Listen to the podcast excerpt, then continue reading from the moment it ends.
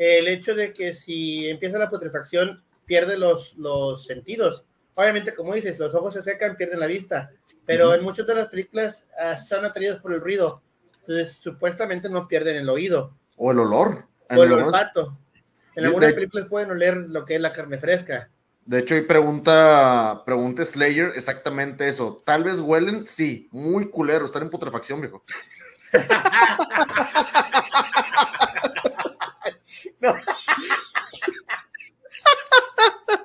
A ver, güey, ¿qué, ¿qué haría más culero hablando de eso, güey? ¿Una horda zombie o una convención de otakus, güey?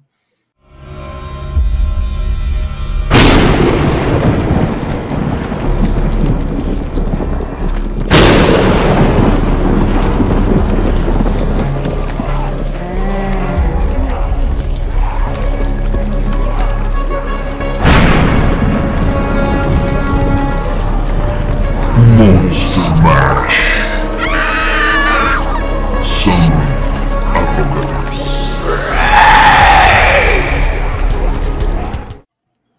Sean todos bienvenidos al primer episodio del Monster Mash de este año. Este podcast será clave para sobrevivir a las hordas de no muertos que podrían estar acechándote en este preciso momento sin que lo sepas. Este podcast ofrece protección completa para salvaguardarte a ti y a tus seres queridos de los muertos vivientes en un escenario realista. Esta es una serie de episodios que podrían salvarte la vida. Hazte una pregunta. ¿Qué harías? ¿Terminar tu existencia con actitud pasiva o levantarte, prepararte y sobrevivir? Eso depende de ti. Ya sabes lo que dicen, cuando no quede sitio en el infierno, los muertos caminarán sobre la tierra. Pero antes de comenzar, voy a presentar a mis amigos. Tío Murphy, ¿cómo estás esta noche? Feliz, empezamos el tercer Monster Mash, tercer año consecutivo realizando una saga de libros diferentes en este año tenemos un contenido riquísimo. Si los últimos dos no más les gustaron, el primero de Errol Stein y el segundo sobre Kaiju. Ah, no, no, el segundo fue sobre Yokais. Disculpen, es que también tuvimos eh, guía de Kaiju y ando emocionado porque ahorita tenemos un tema que la verdad nos apasiona. Es un tema que es muy general, pero que los libros que tratan acerca de él le meten una pasión y un sentimiento enorme. Por favor, quédense, esto se va a poner buenísimo. Yes, yes en inglés.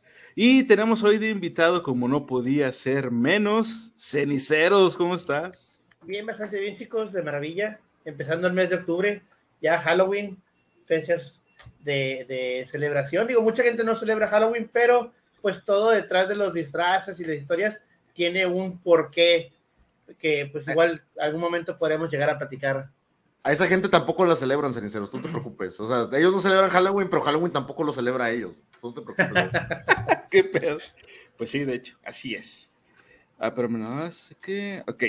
Bueno, antes de comenzar, me gustaría también recordarles que si les gusta nuestro contenido, por favor denle like y compartan, suscríbanse a nuestro canal y al resto de nuestras redes, que eso nos ayudaría muchísimo y nos motiva a seguir adelante con este proyecto.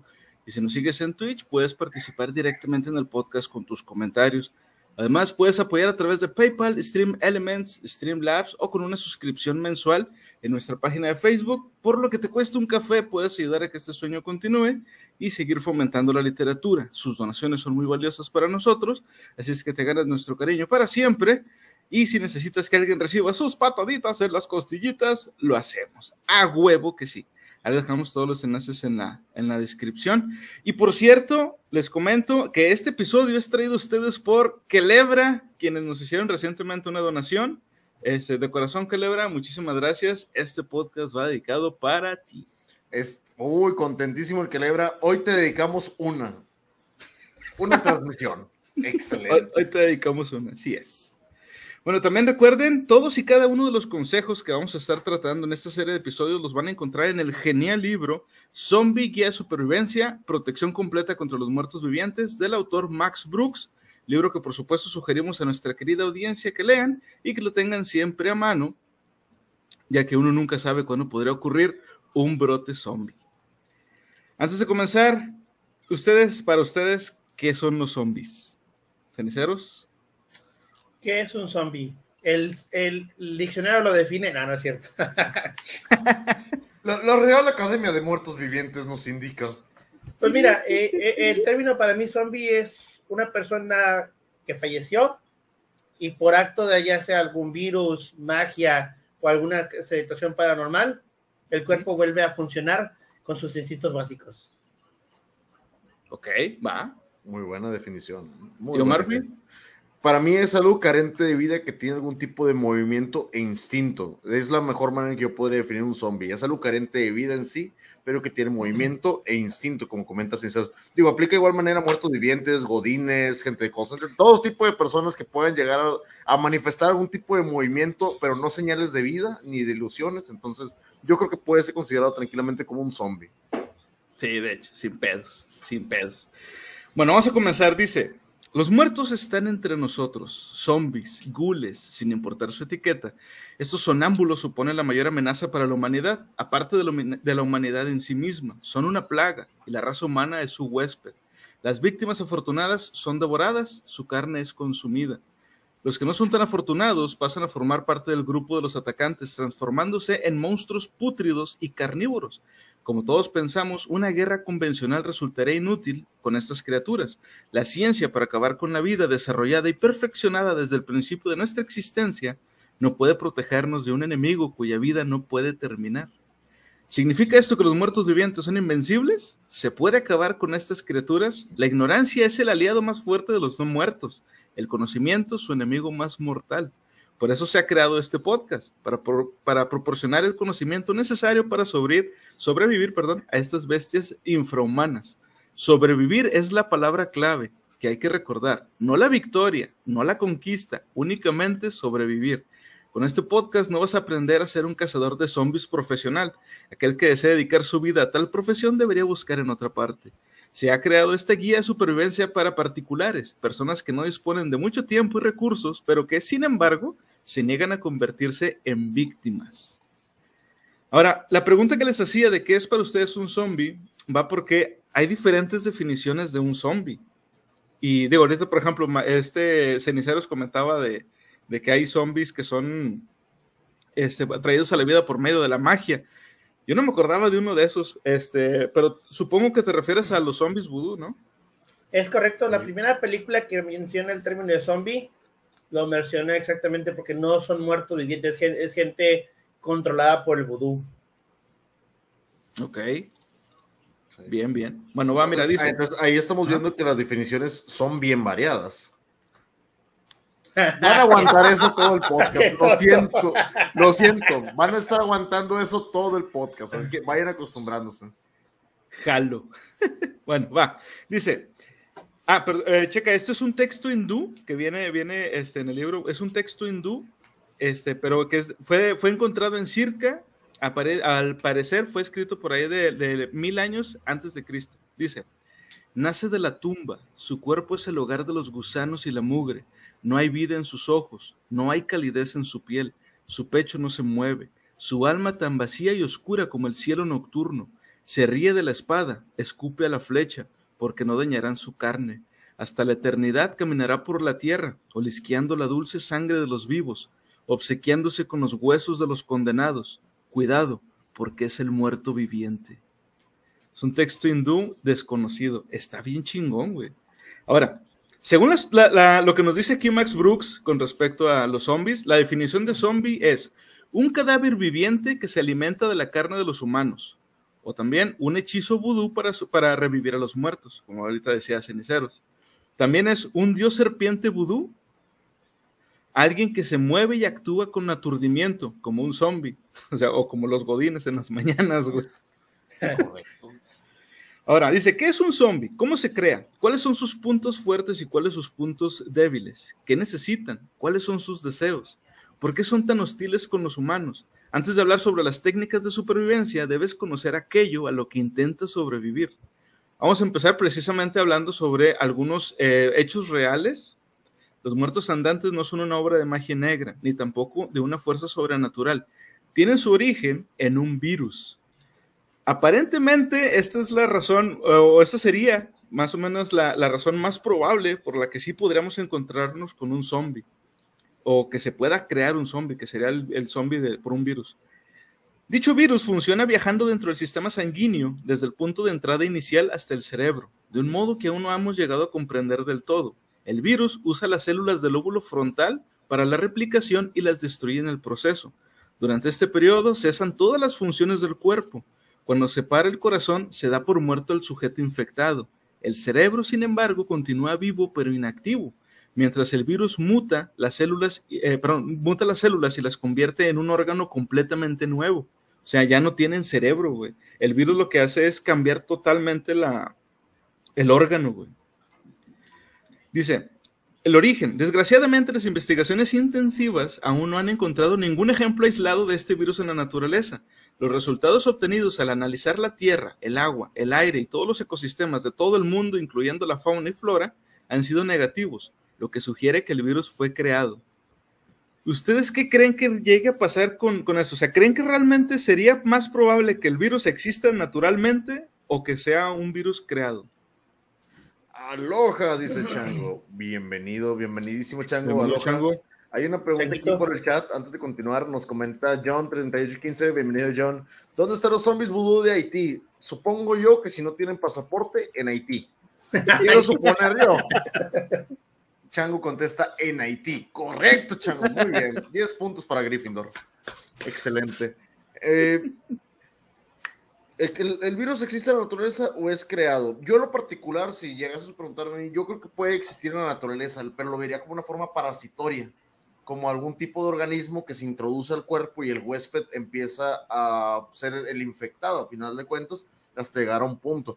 Que, de que pudo haber sido replicado eh, vía eh, laboratorio, claro que puede ser, pero creo que debe de existir una base de ello en la naturaleza.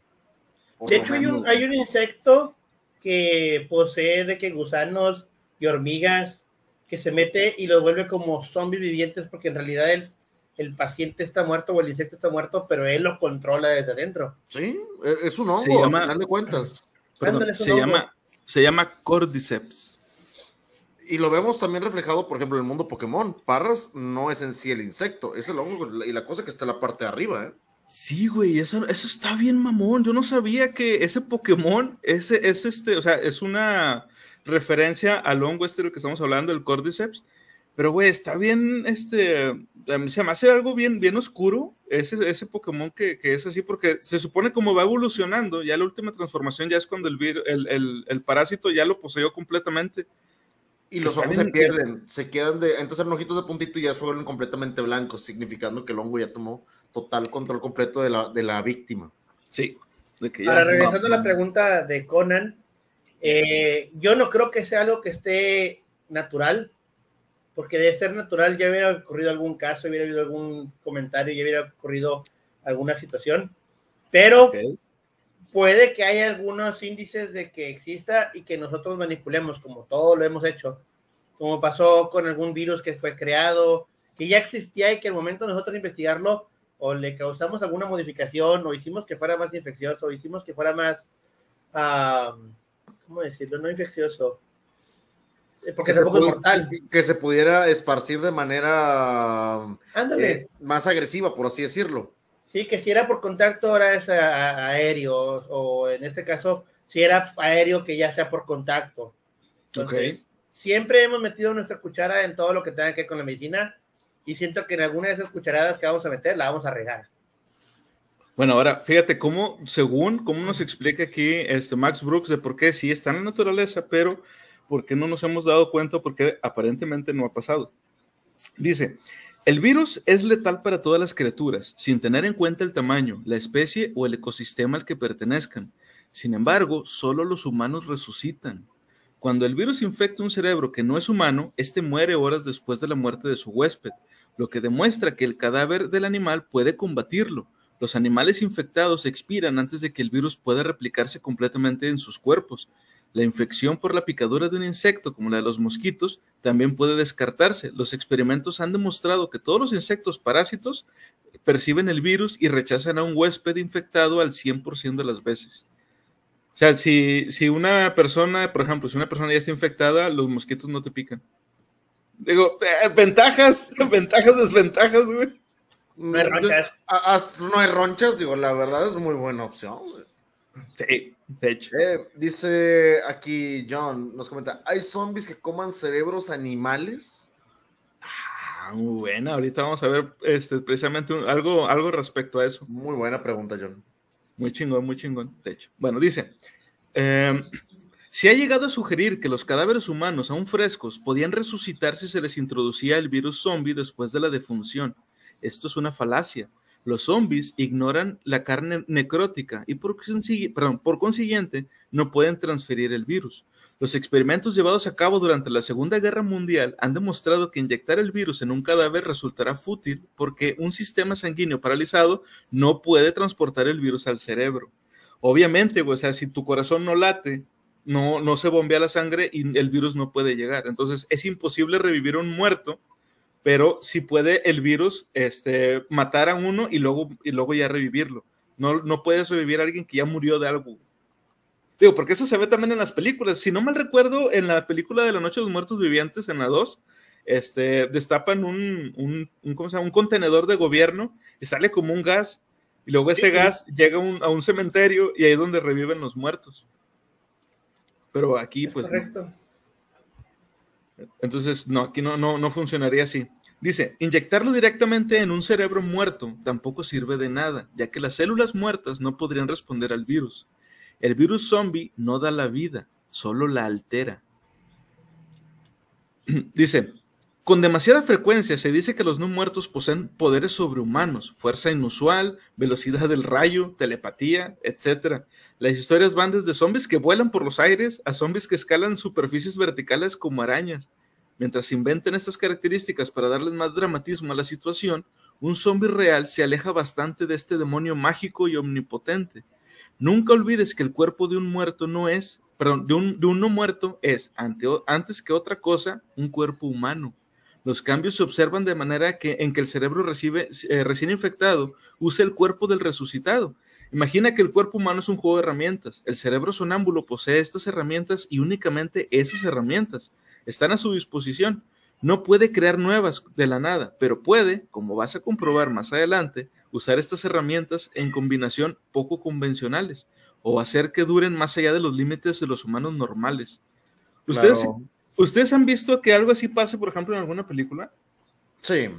Si, si, lo vemos del lado mágico, múgico, místico, musical, vemos que hay muchos zombies que, como tú dices, vuelan o tienen algún tipo de poder, pero realmente el zombie lo que tiene como ventaja es que son masas imparables, que son grupos grandes, que más que tener fuerza sobrehumana, simplemente no tienen una limitación física de la fuerza, no tiene un dolor que les impida eh, eh, ejercer más fuerza de la requerida sin tener miedo a algún tipo de, lasti de lastimarse, además. Es yes. básicamente eso el correr, en el caso de los zombies que corren y que no arrastran la patita, que me encanta, estos zombies clásicos lentos, que arrastran el piecito, que matan las hormigas con un pie y la recogen con el otro. Sí. Ese tipo de zombies me encanta, pero también el tipo de zombie rápido, que no tiene una limitación de cansancio físico, te da a indicar que es una horda imparable. Fuera de que puedan volar o escalar, yo creo que no miden la fuerza con la que imprimen hacia las cosas. Fuera de eso, no creo que sea como magia, o sea, es un cuerpo humano. Ahora, Es si que- tú no, Dale, Pero dale, dale, perdón, perdón, no, dale, decía, la última, decía- continuando. Si Sí. tú no tuvieras la limitación física del dolor, tú podrías autoinfringirte, por ejemplo, romperte un dedo tranquilamente, cortarte una oreja, porque realmente somos órganos muy simples, muy frágiles como cuerpo. Entonces, el zombie no tener esa limitación puede llegar a ejercerlo. En alguna vez leí, es tan fácil arrancarte un dedo como arrancar una zanahoria de tajo. Simplemente tu, Sí. tu mente ejerce el, el- el miedo y el dolor y eso te evita que te auto, autolesiones. A lo mejor una zanahoria no pasa. Entonces, sin ese miedo, ¿cuáles son tus límites? Sí. Ahora, lo Sí. que iba a mencionar yo es, si nos vamos real, porque si ves muchas películas de zombies, no solo crean una- un muerto viviente, crean una mutación en el cuerpo, como son las películas Resident Evil, que aparte de revivirlo, les crean una mutación en, no sé, en los Mm. músculos, en los brazos. Pero si Ah, vamos sí. a, una, a una teoría más real, en realidad, como dice, como dice el tío Merfil, el cuerpo va a ir en, de- en decadencia. O sea, al principio puede que el zombie pueda correr, que su instinto sea atacar, pero conforme el cuerpo vaya sufriendo daño, sufriendo putrefacción, el mismo cuerpo va a causar que vaya limitando su movimiento. Pero, pero, que no sienta cansancio, que no sienta una restricción. ¿Por qué? Porque los músculos no tienen ese, ese receptor. Bueno, ahora, respecto a lo que comentaba ahorita este, el tío Murphy de, los zombies lentos y eso, es muy importante saber que en realidad los zombies rápidos, en teoría, no podrían existir. ¿Por qué? Eh, cuando una persona se infecta, supuestamente aquí lo que nos dice Max Brooks es, primero, eh, ¿cuáles son los, síntomas en este orden irían? Primero, una vez que esté infectado, pasando una hora, eh, los síntomas son dolor y decoloración eh, en la zona infectada. La, la herida se va coagulando inmediatamente. A las 5 horas empieza una fiebre de entre 37 y 39 grados, convulsiones, demencia leve, vómitos, dolor intenso en las articulaciones. A las 8 horas hay un entumecimiento de las extremidades y del área, eh, del área infectada. Aumenta la fiebre de 39 a 41 grados. Aumento de la demencia, pérdida de la, de la coordinación muscular. A las 11 horas hay parálisis de la zona inferior del cuerpo, entumecimiento general, disminución de la frecuencia cardíaca. A las 16 horas entras en coma. A las 20 eh, se te para el, corazón, o sea, ya es eh, parada cardíaca y actividad cerebral nula. Y a las 23 horas, la resurrección. Ahora, ¿por qué digo yo que no puede haber zombies eh, rápidos? Porque para empezar, primero tienes que morir y parte del proceso de muerte es el rigor mortis. Mm, muy bien. Y con el rigor mortis se dañan también las, este, los músculos de las, de las piernas, entre otros todos los demás, ¿verdad? Este, y por eso no pueden correr rápido, güey. ¿Qué tal, ¿Qué tal si sufriera rigor mortis en el agua? Uh, en, el caso, en el caso del rigor mortis sufriéndolo en el agua, al ser un espacio que no tiene tanta presión o que no ejerce tanto y que te permite flotar de manera libre, ¿podría ser posible que no te dañaras el músculo? Oye, sí es cierto. Buen punto. buen punto. Puede pasar. Digo, no, no soy experto. Si alguien aquí, por favor, nos escucha y es especialista en rigor mortis, por favor, no nos contacte, nos da un poco de miedo. no, ya, en serio. Si alguien tiene una idea de qué puede pasar si una persona llegase o si tienen entendimiento de algún caso, de algún fallecido, en el cual, porque yo he visto normalmente la escena de un cadáver donde llega a fallecer en el agua, el cuerpo está extendido, no se encuentra en posición de rigor mortis. He tenido, he tenido desgraciadamente la experiencia, y yo creo que muchos de nosotros que hemos tenido mascotas, de sentir rigor mortis de una mascota cuando llega a perecer, que lo tienen y son pequeñas tablitas para moverlos y, tener que hacer, eh, ya sé que se lo lleva un servicio o algo. ¿Agua de río o agua de mar? Mira, no me salgan con filosofías en este momento, chango. Se mamó. ¡Eh, Slayer! Te voy a hacer un comentario. Muchas gracias, Slayer. Digo, yo que en algún punto quise estudiar para ser embalsamador y te hablan del rigor mortis, lo que hace que el cuerpo esté expandido es que el cuerpo empieza a absorber agua y la misma agua es la que empieza a estirar las extremidades, se empieza a hinchar e inflamar. Por eso no encuentras el cuerpo ni en posición fetal ni con los brazos, porque la misma agua va haciendo que los músculos al ser absorbido se empiecen los músculos a estirar. Mm, muy bien. Ok. Bueno, ahora, la, ¿cómo son, cómo, cómo es en sí un zombie? O sea, o las características, más bien las habilidades físicas que, pueden llegar a tener. Dice, respecto a los ojos de un zombie, los, los, ojos no son tan diferentes de los de un humano corriente, aunque aún son capaces, dado el índice de descomposición, de transmitir señales visuales al cerebro, la forma en que el cerebro interpreta dichas señales, eso ya es otro asunto. Los estudios son inconcluyentes en lo que concierne a las habilidades visuales de los no muertos Pueden captar a la presa distancias comparables a las humanas, pero si pueden distinguir a un humano de uno de ellos, eso está aún por debatirse. Una de las teorías sugiere que el movimiento que realizan los zombies son, eh, son más rápidos y suaves que los de los no muertos, perdón, los humanos. Eh, los movimientos de los humanos son más suaves que los de los no muertos, lo que causa que llamen la atención al ojo del zombie. O sea, un zombie puede diferenciar, al parecer, supuestamente, a un humano infectado o un zombie eh, de, de, una persona normal por cómo la persona se mueve, güey. O sea, te mueves, digamos, de manera fluida. Y un zombie, pues se mueve así todo, todo duro, literal, güey, todo tieso. Dice, se han realizado experimentos en que los humanos han intentado confundir a los zombies que se acercaban, imitando sus movimientos y arrastrando los pies mientras cojeaban con torpeza. Hasta la fecha, ninguno de estos intentos ha sido exitoso se ha llegado a sugerir que los zombies poseen visión nocturna, un hecho que explica su habilidad para la caza nocturna. Esta teoría ha sido desacreditada por el hecho de que los zombies son expertos alimentándose de noche, incluso aunque no tienen ojos. ¿Sí se han fijado en eso? O sea, de que, ¿qué es lo que realmente hace el zombie para detectar una presa, güey? Porque, de entrada, si, si su, corazón está detenido, güey, y la forma en que su, su, cuerpo funciona, o sea, la humedad del cuerpo se va secando, güey, se va yendo. Y los ojos básicamente son pura agua, güey. Entonces eventualmente los van a perder. Pero aquí va una pregunta o va un comentario. Va, va, va. Dentro de, dentro de la zombificación, ¿pierdes los, ¿pierdes los sentidos? Por ejemplo, obviamente la vista la pierdes porque luego te- los ojos se secan. Pero pues, no, muchas de las películas los zombies son atraídos por sonido. ¿Pierdes el sonido? Se salvaría un Ahí, ahí, ahí, ahí tienes toda la razón. Eh, Slayer Bros, ya llegué, bienvenidísimo, muchas gracias por el radio, Slayer. Chango, entonces salvaría un cuadrapléjico. ¿Podría sobrevivir más? ¿Podría sobrevivir más? No es por el tipo de infección. ¡Eh, Maguita, bienvenido! Maguita, ¿cómo estás? buenas. Oigan, antes de continuar, les voy a pedir una gran disculpa. Es en serio, saben que pienso pendejadas. Tengo mucho que no lo hago, pero el día de hoy, Chango, te la volaste. Gracias por el comentario. En, en el cuadraplejo sobreviviría, una persona en estado vegetal sobreviviría más, excepto si hay un zombie vegetariano. Ahí ya valió gorro todo el asunto. Discúlpenme. Perdónenme por la pendejada que acabo de decir. No lo vuelvo a hacer, pero lo tenía que soltar. Discúlpenme. Lo vas a volver a hacer, güey. Sí, Todos explotó. sabemos que lo vas a volver a hacer. Sí, disculpen por mi estupidez. Pero entonces, pues por lo menos sobreviviría. Comenta Changuita. Eh, perdón. comenta Maguita, disculpa. Ah, dice, es- no es por el tipo de infección. Mm, es que la infección, digo, por ejemplo, si lo vemos ahorita como está representando Max Brooks, que el cuerpo se va secando, los sentidos que se perderían prácticamente solamente sería la vista. El olfato y el oído, desconozco si tienen funciones diferentes, ya que el, el cerebro se maneja como un órgano totalmente diferente, o no sé si la misma sangre que consumen ellos o la grasa que consumen ellos se pueda distribuir de manera como lubricante. Esto podría ser una buena respuesta por cómo funciona el, cómo funciona el organismo. Muy bueno, ahorita, ahorita hablamos de eso. ¿Qué estabas diciendo, ceniceros? Perdona la interrupción. Ah, eh, de hecho, mismo lo que dijo el tío brasileño, eh, el hecho de que si empieza la putrefacción, pierde los, los sentidos. Obviamente, como dices, los ojos se secan, pierden la vista, pero en muchas de las películas ah, son atraídos por el ruido, entonces supuestamente no pierden el oído O el olor. o el olor. olfato. En algunas de- películas pueden oler lo que es la carne fresca.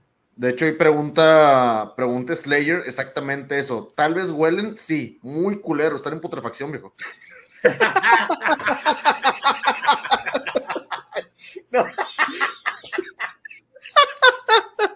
A ver, güey, ¿qué, qué hablaría más culero hablando de eso, güey? ¿Una horda zombie o una convención de otakus, güey? Mm, depende, corren, se mueven a la misma velocidad, solo que los identificas porque unos se mueven con las manitas para atrás y otros con las manitas para adelante. Podría ser. Pero Sí. no, no, no, no se dijeron de, de distinguirlos, ¿cuál, cuál, cuál huele más los otakus. Sí, yo creo que los otakus olerían peor, güey. Dice aquí, hola, es mi primer Monster Mash. ¡Eh, bienvenido! ¡Oh! Gracias, bienvenida. Esperemos que sea el primero de muchos, muchos Monster Mash. Y si te interesan los anteriores, los tenemos directamente en YouTube. Estuvieron geniales todos y cada uno de ellos.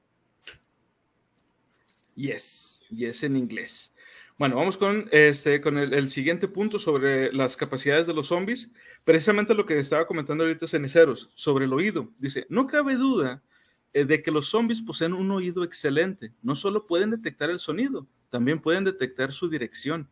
El alcance básico parece ser el mismo de los humanos. Los experimentos con frecuencias extremadamente altas y bajas han producido resultados negativos. Los exámenes también han mostrado que los zombies se sienten atraídos por cualquier sonido, no solo por los que producen las criaturas con vida. Se ha documentado que los zombies perciben sonidos que los humanos puede, eh, perdón, que los, los humanos ignoran. La más probable, aunque indemostrable, explicación es que los zombies dependen de todos sus sentidos de igual medida. Los humanos se orientan con la vista desde su nacimiento y dependen de otros sentidos solo si pierden el primero. Tal vez esta, esta discapacidad no la comparten con los muertos andantes. De ser así, esta explicaría su habilidad para cazar, luchar y alimentarse en total oscuridad.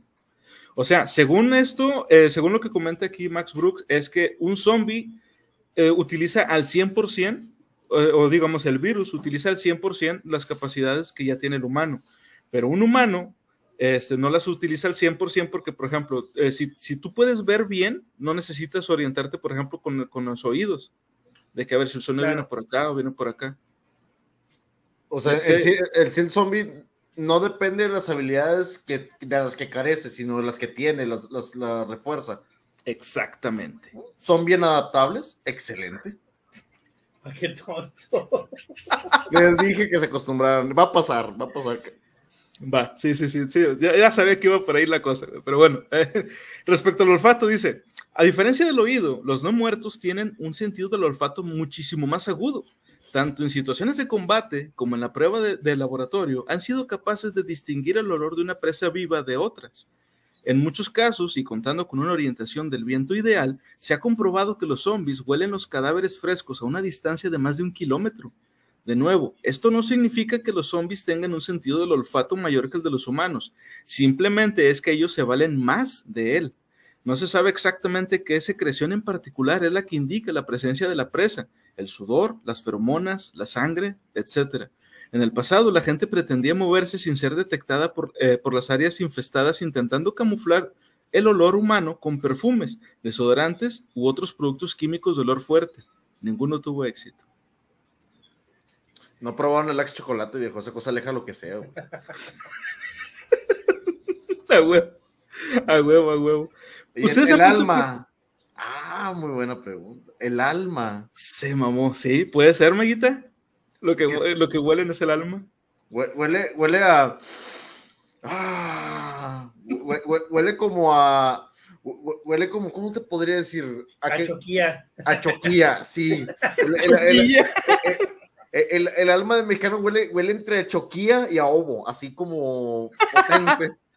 potente. Es, potente. Es, como, es, el, es, el, olor que, que, que, que trasudamos. Yo diría que son las feromonas, muy en lo particular. Me imagino el meme de ese vato huele a cebolla.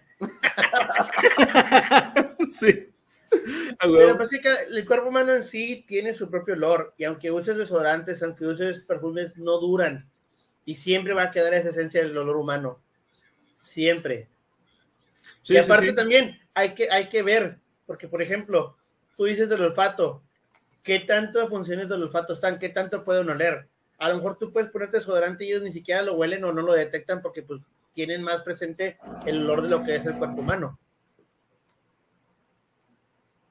Sí, sí, precisamente por lo que comentaba de que, o sea, a lo mejor lo que están oliendo los, este, los zombies en realidad son las feromonas, o sea, no se sabe exactamente, no sabemos qué es lo que huelen, este, pero puede que sean las, las feromonas o alguna otra, alguna otra, este, no sé, aceitito que, que saque el cuerpo de, de forma natural, güey. Yo considero, es... como, como, como, reforzando lo que dices tú, imagínate que el olor fuera un pentagrama musical. Y okay. hay una nota que no estamos detectando, que es la que ellos huelen exactamente. Sí, excelente ejemplo, güey. Sí, sí, puede ser algo parecido. Dice aquí, los zombies me recuerdan a la gente en el Black Friday. Sí, viejo, es sí, lo mismo, gente sin alma y sin corazón dispuesta a todo por hacer sus instintos básicos. Es correcto. sí, a huevo. Bueno, dice, respecto al gusto, no se sabe mucho sobre las papilas gustativas alteradas de los muertos andantes. Los zombies tienen la habilidad de distinguir la carne humana de la de los animales y prefieren la primera. Los gules poseen también una habilidad asombrosa para rechazar la carroña en favor de la carne fresca recién muerta. Un cuerpo humano que lleve muerto entre 12 y 18 horas será rechazado como comida. Lo mismo pasa con los cadáveres que han sido embalsamados o preservados de cualquier otra forma. Todavía no sabemos si esto tiene algo que ver con el gusto, puede que tenga algo que ver con el olfato o quizá otra clase de instinto que no hemos, no hemos descubierto. ¿Por qué exactamente la carne humana es preferible? La ciencia todavía tiene que encontrar una respuesta a esta confusa, frustrante y terrorífica pregunta. Ahí, ya lo encontraste, John. Digo, la respuesta que nos hicieron en ese momento de por qué pueden comer animales o no. Sí, pero para ellos son como la capirotada. O sea, es algo in, in, innecesariamente detestable, pero existe. Lo pueden consumir sí. si fuese necesario, pero no, no es de su preferencia. ¿Lo han visto ustedes en alguna película? O sea, que, que, que un zombie coma un animal. Sí. ¿Sí? Mi mamá se comió a mi perro. ¿Qué? ¿Cuál? Mi mamá se comió a mi perro. Mi, mi, mamá se comió a mi perro. La ah, película cabrón. literalmente se trata de eso. Es, es un zombie y lo descubren. Es, es su jefe está tragando el perro. ¿Sí? Ok, tengo que buscarlo porque no recuerdo haber visto esa película. Es la, es la película de, de, la que hizo este. Ay, ¿cómo se llama en inglés? Uh, se me fue el nombre. Espérame, espérame. Dame un minuto. Zombie uh, es igual en español y en inglés.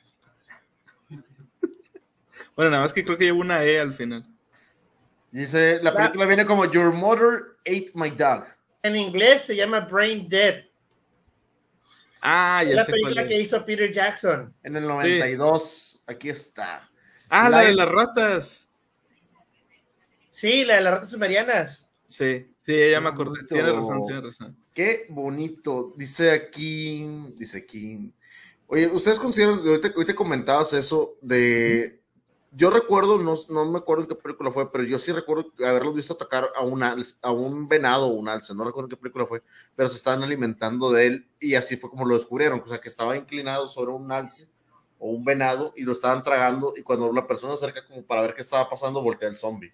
Ah. Recuerdo haberlo visto en una película, por eso me, me suena como que sí lo pueden hacer, pero como que no es lo más común, como que tenemos más empatía si están comiendo un animal que una persona en una película.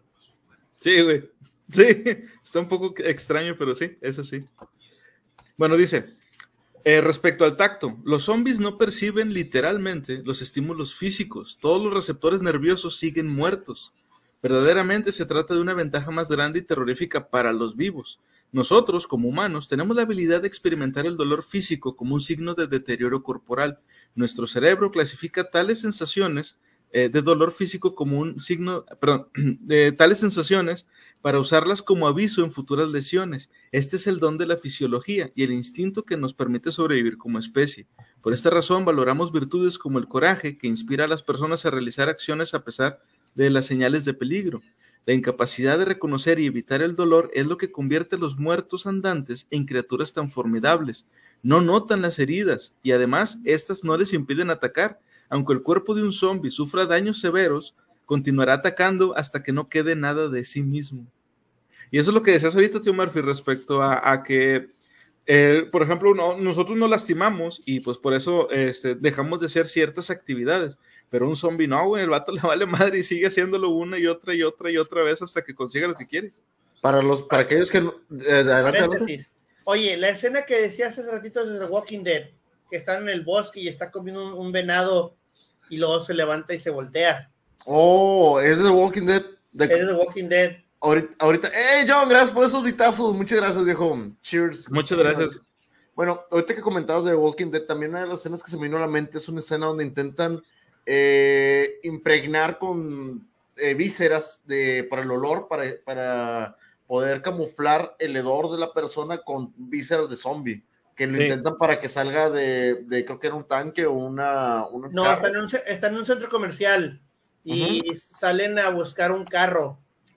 Y en eso se llenan de, zo- de tripas de zombies Así es. para. ¿Cómo dice? Para quitarse el olor de, Sí, de- humano. Sí, y ya empieza a caminar lento, bueno, no lento, pero sí precavido y trae las tripitas encima. Entonces me acordé ahorita que comentaban eso del hedor. Ahora, quería hacer un, paréntesis con lo que me comentaba Conan. Hay seres humanos que efectivamente no perciben dolor.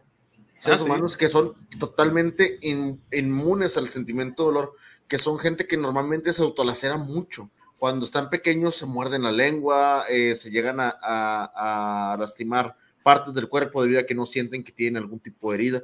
Y es una situación muy peligrosa debido a que ellos no sienten ese tipo de situaciones. Recuerden, el dolor no es malo, al contrario, es una señal de advertencia de las limitaciones del cuerpo para poder prevenir alguna laceración. En el caso del zombie, ellos simplemente no tienen ese sentimiento de dolor y actúan, como comentaba Conan, hasta que no queda absolutamente nada de ellos, independientemente si pierden algún tipo de miembro, órgano o demás. Ahora, también es, es bueno saber esto, como comentaba él, de que no hay, un, no hay algo circulando en su cuerpo, por lo cual no, de- no debería haber este, hemorragia. Una hemorragia no debe tener un zombie. No, ¿No? no, para nada. Están Eh, coagulados, ¿no? O sea, teóricamente su sangre se encuentra como en un estado de coagulación. Si, es, si está fresco, a lo mejor sí le escurre, pero como la sangre, como dices, ya está coagulada, si le das un, o sea, si le disparas, pues sal- sale como, como si fuera lodo, güey, la sangre. Y negra, por lo, por lo mismo.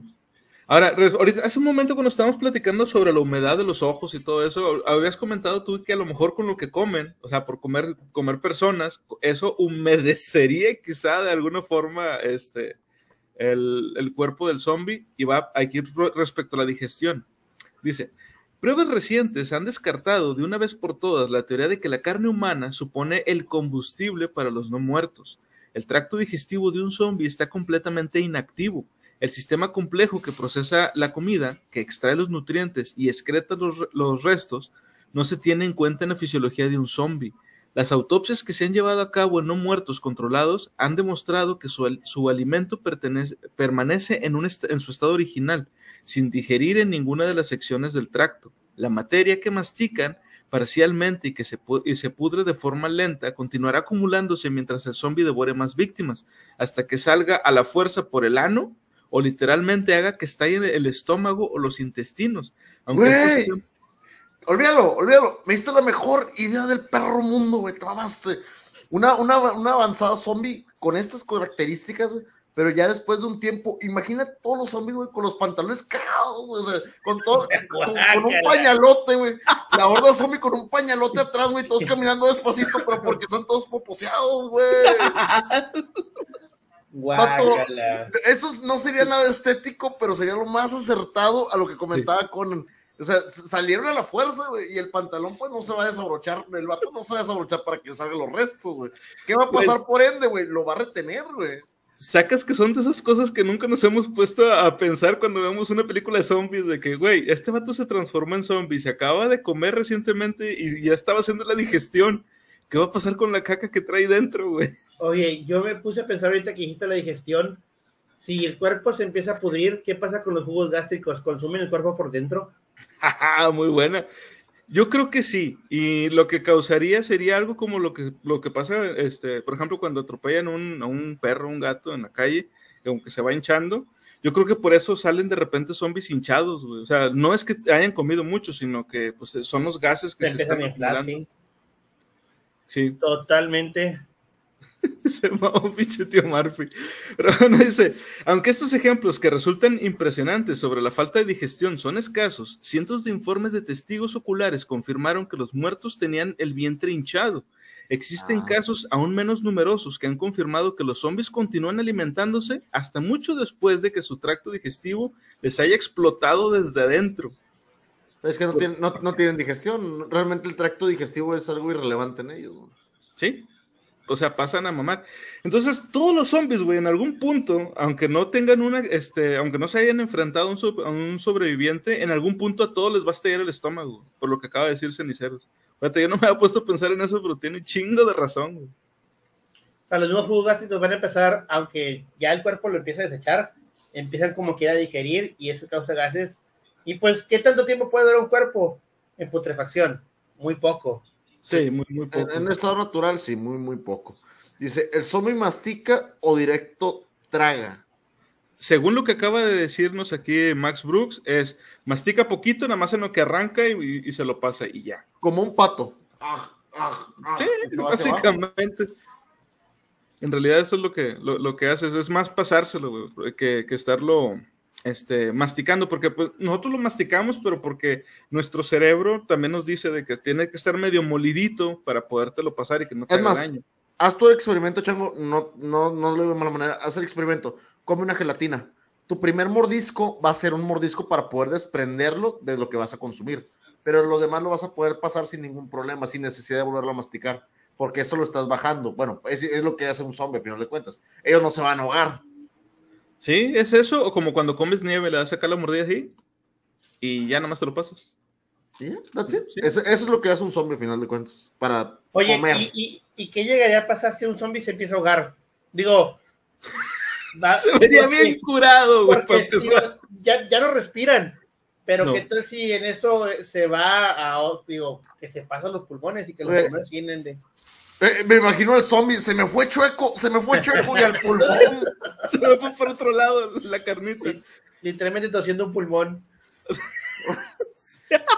No sé, güey, digo, si le pasa eso a un zombie, güey, puede llegar Heimlich, güey. No, no, no directamente que le puede llegar el mismísimo Heimlich, güey, efectuar una maniobra, güey. ¿Por qué no? Entonces, me puse a pensar, oye, pues si va por un punto en que le estamos, eventualmente se va llenando, va a empezar a llenar otras partes del cuerpo o sea, llenaría, los, por ejemplo, si empieza a llenar al tracto respiratorio, o oye, ¿sabes que, que el estómago se reviente por dentro y que empiece a llenarse de, de, carne por dentro de los órganos en vez del estómago? Lo que pasa es que están comentando eso que al final de cuentas llega a bajar por el tracto digestivo, o sea, el ano lo expulsaría en, tal, en algún punto. Se llenaría una bolsa y saldría por ahí. Sí, o les revienta el estómago. Los demás, los demás zombies se burlarían de él en ese caso. Sí, es, que, es que la verdad, digo, entre ellos son bien mamones, güey. ah, huevo. Muy bueno, muy bueno. Bueno, dice, respecto a la inteligencia, en repetidas ocasiones se ha demostrado que nuestra mayor ventaja sobre los no muertos es nuestra habilidad para pensar. La capacidad mental promedio del zombie se encuentra por debajo de la de un insecto. En ninguna ocasión han demostrado habilidad alguna para razonar o usar la lógica, intentar llevar a cabo una tarea, fallar, entonces por ensayo y error descubrir una nueva solución es una habilidad que comparten muchos miembros del reino animal, pero que los, que los muertos andantes han perdido. De forma contraria al mito y a la especulación, nunca se ha visto un zombie usando herramientas de ningún tipo. Incluso coger una piedra para usarla como arma hasta más allá está más allá de su entendimiento. Esta simple tarea probaría un proceso de pensamiento básico que implica comprender que la roca es un arma más eficiente que la mano desnuda. De un modo irónico, la era de la inteligencia artificial nos ha permitido identificarnos más fácilmente con la mente del zombie que con la de nuestros primitivos ancestros. Existen escasas excepciones, pero incluso los ordenadores más avanzados carecen de la habilidad para pensar por sí solos. Hacen lo que están programados para hacer, nada más. Imagina un ordenador programado para llevar a cabo una función. Esta función no se puede parar, modificar o eliminar. No puede almacenarse ningún dato nuevo. No puede instalarse ninguna nueva orden. Este ordenador desempeñará una única función, una y otra vez, hasta que la fuente de energía finalmente se termine. Así es el cerebro de un zombie. Conducido por el instinto, es una máquina monótona, eh, monotarea, impenetrable, que no puede forzarse y que únicamente puede ser destruida. Oye, ahorita que comentas eso, y qué curioso que salga esta escena, sí recuerdas esta escena, ¿no? Es, cuando sale el zombie con la pistola y luego le dispara y llega la horda, claro que sí, de, los muertos, es correcto. Bueno, se llama Bob, el zombie que hace eso se llama Bob, pero me da mucha curiosidad como comenta Coran ahorita, no aprenden tareas, en lo que hacía Bob en esta película era como que él repetía tareas que había hecho en vida, se intentaba rasurar, utilizar un teléfono y tener algún tipo de conciencia. Ahora, en este caso me dices, los zombies no tienen ninguna función cerebral tal cual en cuanto a lógica o raciocinio. No, para nada. ¿Sabes también dónde puedes ver ese tipo de efecto? En la película de Tierra de los Muertos cuando está la gente en la ciudad y están tratando de hacer las cosas que hacían anteriormente, como cuando el ah, vato que servía la, la, gasolina, el vato que tenía la trompeta, o sea, tenían todavía unos recuerdos básicos de lo que hacían y puede que por un momento, puede que lleguen a tenerlos, porque eh, eh, en sí uno dice, por ejemplo, ¿qué es lo que decían en la película de la noche de los muertos vivientes? Lo, el comer cerebros hacía que recordaran que no estaban muertos cuando, está el, cuando está el cadáver costado que dice, ¿por qué comer cerebros? Dice, espérame, ¿cómo lo dice? Y lo voy a buscar. ¿Cuál era la película, perdóname? La Noche de los Muertos, Night of the Living Dead, cuando sueltan el gas, ah, que entran en la morgue y que está el cadáver, digo, película de zombies para mí es lo mejor, muchas referencias de ellas, pero le dice, evita recordar que estamos, eh, para el sufrimiento de estar muertos. Sí, es que en esa escena, la que está comentando Ceniceros, este, es un zombie de una mujer. Y, no me acuerdo por qué empieza a hablar, algo le hacen, creo, y empieza a hablar. Le preguntan algo. Le empiezan, sí, y ella dice, es que siento cómo me pudro. Y luego, este, cuando le preguntan de que por qué comen cerebro, dice, es que el, el comerme el cerebro me quita el dolor. Oh, muy buena. ¿Será porque producirían endorfinas o algo similar, algún tipo de sustancia que mitigue el dolor? Digo, teóricamente. Puede ser. Ahí, comenta, Maguito nos comenta, también dicen eso en Mi novio es un zombie. Ah, sí. Que es este Romeo y es la historia de Romeo y Julieta, más o menos, pero con zombies. o sea, no, no están en la edad media ni nada. Es una película, este, está curiosa la película. Dice John, qué peliculón Brain Sí. Yes. Dice Changu, wow, es correcto. Ah, a ver, ahí nos falta un comentario que están. Ah, eh, puro viejo feo, pero sensual. ¡Hey, Orión! Bienvenidazo. la vuelta. ¿Qué onda, Orión? Pero sí, sí, este. me, acuerdo que comenta eso de que comían, comían los cerebros porque les quitaba, les hacía sentir menos dolor o les quitaba el dolor. Pero puede ser que, como dice tío Murphy, eh, algo, alguna este, sustancia que se agregue el cerebro es lo que les causaba o les quitaba el dolor a, los zombies. Teóricamente, las funciones y la velocidad de, de, las mismas depende de nuestro cerebro, ¿no? Sí. Eso sería como nuestro RAM, por así decirlo. Pero güey, los zombies son Google Chrome, güey. güey, andas muy sencillo el día de hoy. Demasiado, viejo, demasiado. Demasiado el día de hoy. Dime, Ceniza, les quiero comentar. Decía, perdón, decía, decía Conan sobre las endorfinas, o creo que fuiste tu tío. Sí. Pero ¿qué tal si en ese caso alimentan el cerebro al momento que cazan al humano y se alimentan de la adrenalina? Puede ser. Ah, muy buena, güey. ¿Cómo se llama la otra sustancia? Los crono. ¿Cómo se llama? ¿El adenocrono? Adenocromo. Adenocromo. Igual todo ese tipo de sustancias son producidas a través del cerebro. Tipo de adrenalina y cuestiones un poquito más allá.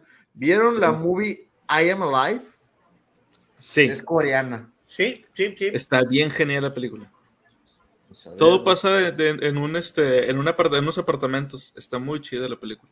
Y que se brinca a los otros apartamentos con la morra. Sí, sí, la vi. Ah, ya, ya la vi. La donde se sube un zombie bombero. Sí, ese, ese sí, ya la vi. Ya la vi, está buenísima, está muy buena. zombie bombero. Es que sí, güey. El vato, el vato se pesca del este y la función que tiene es como que escalar la cuerda de manera automática antes de cortarlo. O sea, está curiosona por el funcionamiento. Volvemos a lo mismo de los super zombies que se pueden mover rápido y escalar y demás. Esa es una película de esas. Sí, sí, sí, sí, de hecho.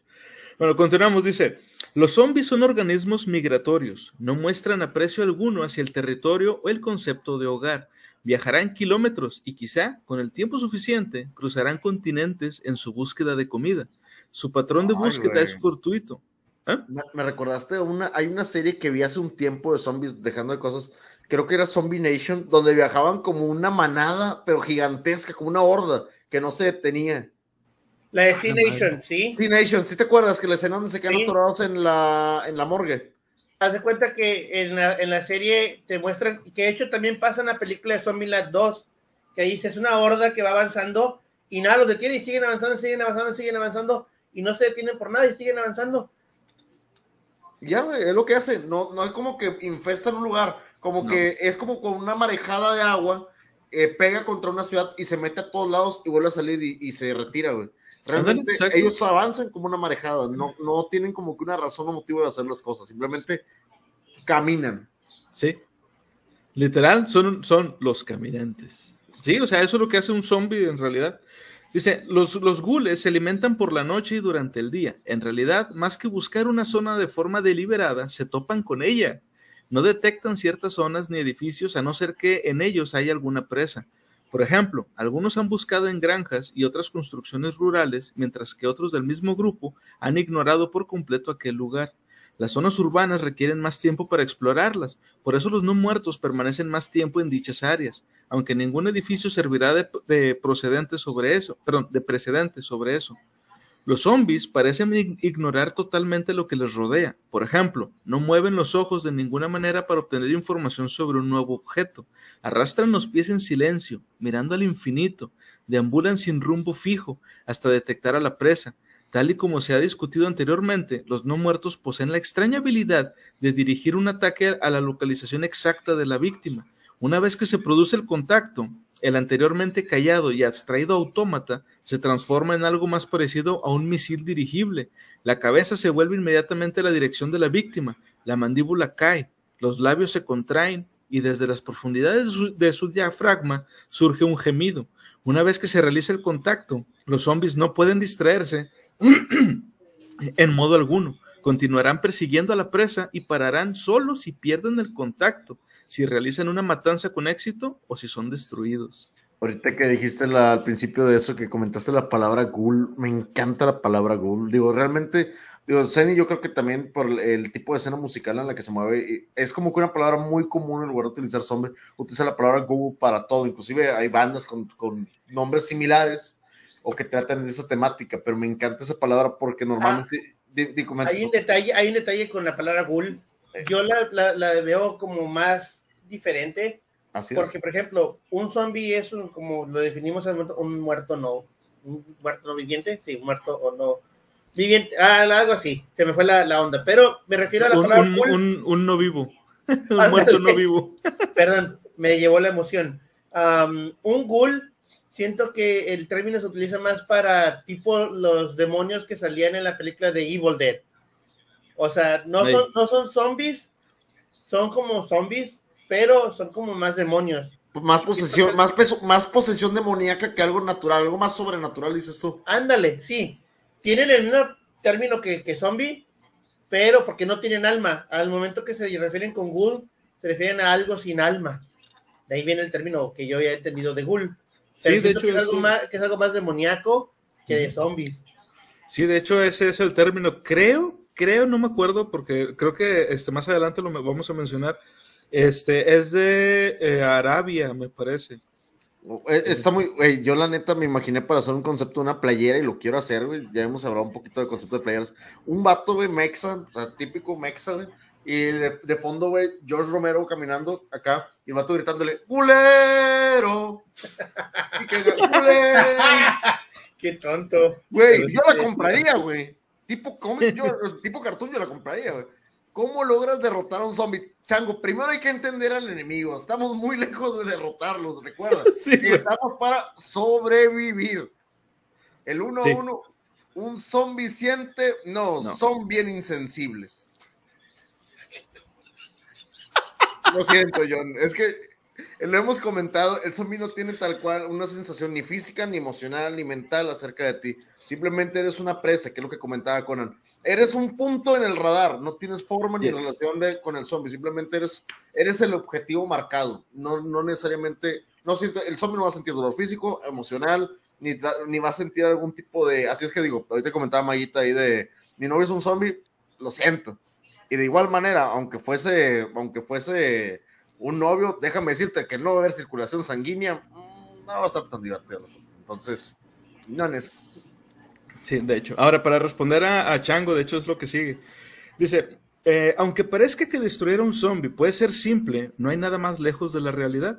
Tal y como hemos visto, los zombies no requieren ninguna de las funciones fisiológicas que los humanos necesitamos para sobrevivir.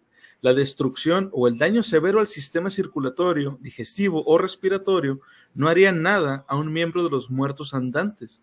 En tanto en cuanto esas funciones no se mantienen en el cerebro, simplemente piensa que existen miles de formas de matar a un humano y solo una de matar a un zombie. El cerebro debe ser destruido de cualquier manera posible. Ahora, dice, los estudios muestran que el virus puede vivir en el cuerpo de un zombie destruido durante otras 48 horas. Se ha, se ha de tener con un cuidado extremo a la hora de deshacerse del cadáver de un no muerto. La cabeza en particular conlleva el mayor riesgo, dada su concentración del virus. Nunca cargues con el cadáver de un no muerto sin ropa protectora. Trátalo como si fuera cualquier clase de material tóxico o altamente letal. La cremación es la forma más segura y efectiva de eliminarlo. A pesar de los rumores de que quemar un grupo de cadáveres podría propagar el virus zombie de- en forma de plaga a través del aire, el sentido común nos dirá que ningún virus es capaz de sobrevivir al calor intenso, por no hablar de un incendio. ¿Ustedes cómo se desharían de un zombie? La mejor manera dice kill it with fire. El fuego mata todo, pero como tú dices, hacer una fogata grande puede no llevar consecuencias con respecto a los zombies. Ya el fuego puede volverse un problema. Sí. O sea, Ahora tienes dos problemas, güey, los zombies y el incendio. Y deja todo, güey. Si no los matas, güey, el zombie sale en llamas, tienes tres problemas, güey. Un zombie, un incendio y un zombie en llamas, güey. pero Sí, güey. tiene sentido lo otro, porque muchas veces de que dices, oye, el- la cabeza al momento que es decapitada, todavía reacciona 28 segundos, 30 segundos creo, después de haber sido decapitada. Si el virus sigue dentro de la cabeza, la cabeza todavía puede reaccionar y todavía puede infectar. Sí, por supuesto. Es correcto. De hecho, mm, por lo que comentamos ahorita, al solo depender de las funciones cerebrales de la misma, eh, podría vivir un poco más de tiempo. Sí, es que eh, entendamos que el, el- el virus, o sea, la parte importante del virus este, es, este, es el cerebro. Entonces, destruyes el cerebro y lo destruyes, o sea, ya detienes al zombie, pues, ok. Pero el, si le cortas la cabeza nada más, el virus ahí sigue y la cabeza, la cabeza en sí no se va a morir. No, o sea, no, No. va a dejar de, de- de moverse o algo así. La cabeza ahí va a estar, güey. Yo tengo una solución eco-friendly. ¿Por qué no? Le Enterrar la cabeza y solamente quemar las cabezas. Sí, haces Reduce la cantidad del incendio, o si no, con, una, con uno de los que aplasta los autos, un compactador. Sí, That's it. Yo aplastando pensaba cabezas. tirar los cabezas en un pocillo bien honderijillo. muy buena. Muy, ¿Por muy, qué? muy- Porque en este caso, igual, si dejas algo de, de sangre o algo, puede alguien como que llegar a infectarse, si llega a manipular, si llega a tener algún contacto con esa zona. Si haces Sí. un pozo donde, oye, ¿sabes que No me has hecho la cabeza y ya, pues la cabeza va a dejar de funcionar y se va a echar a perder y va a probablemente ser parte otra vez de lo que es el... Va a empezar otra vez. El, el suelo. O sea, y, y es muy probable que a través del suelo el virus no se propague. Y mira, por ejemplo, ahorita que estaba comentando también tío Murphy del, del compactador, me quedé pensando, una persona se tiene que hacer cargo de, de, de, o sea, de, de operar el compactador, güey, o de estar llevando las cabezas. Nunca falta el pendejo que, por, por ponerte un ejemplo, vaya, o sea, depositas las cabezas en, el, en donde va a hacerse la compactación, la prendes, güey. Donde, digo, eh, como todavía hay cosas ahí húmedas, güey, de- de- dentro del cerebro y eso, al momento de que la aplaste, nunca falta que salga un pinche chisguetillo o que salga algo así, güey, y- y le caiga al güey que estaba ahí o alguien más que estaba ahí de mirón y vuelve a empezar otra vez el brote, güey. O el, un, güey que esté, por ejemplo, no sé, un fanático religioso, por decir, que empiece a pensar de que no, es que esto de los zombies es un, es un, este, es un castigo de Dios y la chingada, y que por nosotros querer acabar con el, con, con, con los, con el zombie, vaya y escarbe poquito de ahí de, de- la materia que quede dentro del compactador y vuelva a comenzar otra vez. O sea, la idea es deshazte de todo, güey, de todo. Nunca falta el vato que está manejando las cabezas y toca la máquina y todo. Ah, me quité el guante y cómo, y voy, bócatela de nuevo. Sí. Entonces, neto, o sea, parece algo fácil de que sí, vamos a matarlos, pero no, güey, o sea, realmente ponte a pensar, ¿cómo te vas a deshacer ya no del zombie nada más, sino del virus? Está cabrón. De los restos. Sí, de lo, de, de lo que quede. Bueno, dice, eh, ¿qué es el zombie vudú? Si los zombies son la creación de un virus y no de la magia negra, entonces ¿cómo se explican los llamados zombies vudú? Muertos que han sido desenterrados y condenados a pasar la eternidad como esclavos de los vivos. Sí, es cierto que la palabra zombie originalmente proviene de la palabra kimbundu, nzumbe, término que describe el alma de una persona muerta, y sí, los zombies y la zombificación forman parte integral de la religión afrocaribeña, conocido como vudú. Sin embargo, el origen de su nombre es la única similitud entre el zombie vudú y el zombie viral. Aunque se dice que, el, que los Hungan vudú, o sea, los sacerdotes, pueden convertir humanos en zombies mediante la magia, la práctica se basa, fuera de toda duda, en ciencia pura. El polvo zombie, la herramienta usada por el Hungan para la zombificación, contiene una neurotoxina muy potente. La toxina paraliza de forma temporal el sistema nervioso, creando un estado de hibernación extrema, con el corazón, los pulmones y otras funciones corporales operando al más mínimo nivel. Sería comprensible que un médico forense con poca experiencia declarara muerto al sujeto paralizado. Muchos humanos fueron enterrados en este estado y se despertaron gritando en la oscuridad más absoluta dentro de sus ataúdes. Entonces, ¿qué hace a los humanos convertirse en zombies? La respuesta es simple, el daño cerebral. Muchos de los que fueron enterrados vivos acabaron muy pronto el aire que había en sus ataúdes. Lo que los que se recuperaron, si son afortunados, casi siempre habían sufrido daño cerebral por la falta de oxígeno. Estas pobres almas caminan arrastrándose con pocas habilidades cognitivas, o ciertamente en libre albedrío, y a menudo se confunden con los muertos vivientes. ¿Cómo entonces vas a distinguir a un zombie vudú de un zombie auténtico? ¿Ustedes cómo lo harían? Fácil, por la putrefacción. Yo pensé que ibas a decir por el olor o una mamá así. Pues sí, porque el zombie, Es parte, de, es parte de la putrefacción, de hecho. no se estaría pudriendo. Sí, sí, es verdad. Dice, a quemarlos. No, Maguita, no le vientes cerillos a la gente a ver si es un zombie o no. La. La quemación. la quemación. Ok, comentabas, la putrefacción, Zeni. Una, va bien. Dos, ah, el habla, aunque tenga daño cerebral, aunque se le, se cerebre el daño, todavía puede tener, no sé, maneras de comunicarse. O sea, si tú, le, si tú tienes una conversación, se va a comunicar de regreso.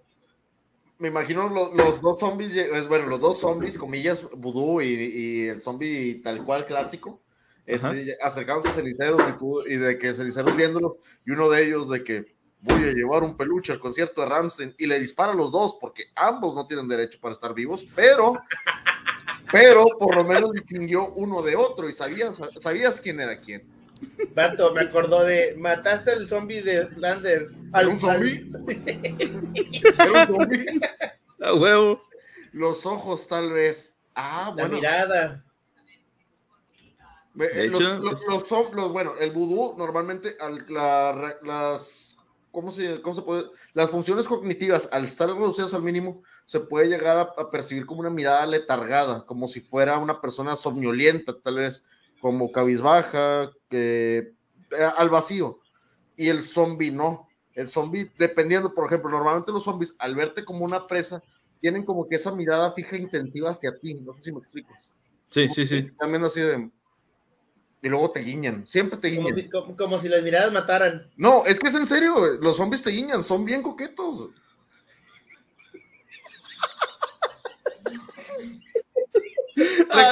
Recordemos, recordemos que el zombie no requiere parpadear porque es una función de lubricación de los ojos. Si lo hacen es por maña. güey. Es que ni cómo decirte que no, güey, tienes razón. Ahí está, hemos estado hablando de eso, la función de la, es la lubricación del ojo solamente. Son bien coquetos. Imagínate, güey, que, que te viera el zombie, que te guille y empiece a babear. Y son bien Ah. guarros, ¿no?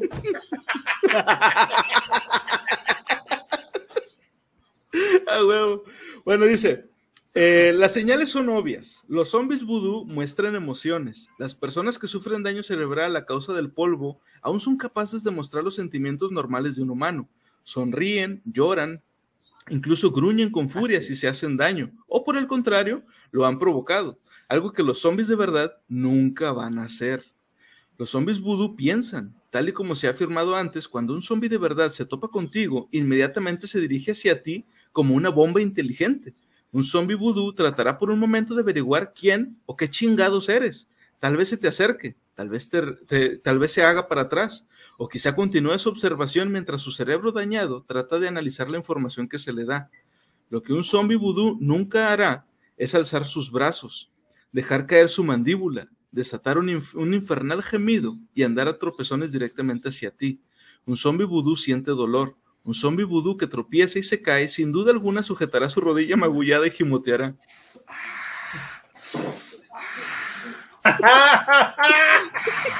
Qué buena referencia. A huevo, a huevo. Dice, No encuentro fallas en su lógica. Eh, Estamos trabajando lógica, es correcto. Son puras cuestiones de lógica. Dice, asimismo, uno que sufra otra herida, eh, perdón, sufra eh, por otra herida anterior se la cuidará, o por lo menos será consciente de la existencia de la herida, a diferencia de un zombie de verdad. Los zombies vudú no ignoran cuando sufren cortes profundos. Los zombies vudú reconocen el fuego. Eso no quiere decir que les dé miedo las llamas. Aquellos que han sufrido un daño cerebral severo tal vez no recuerden lo que es el fuego.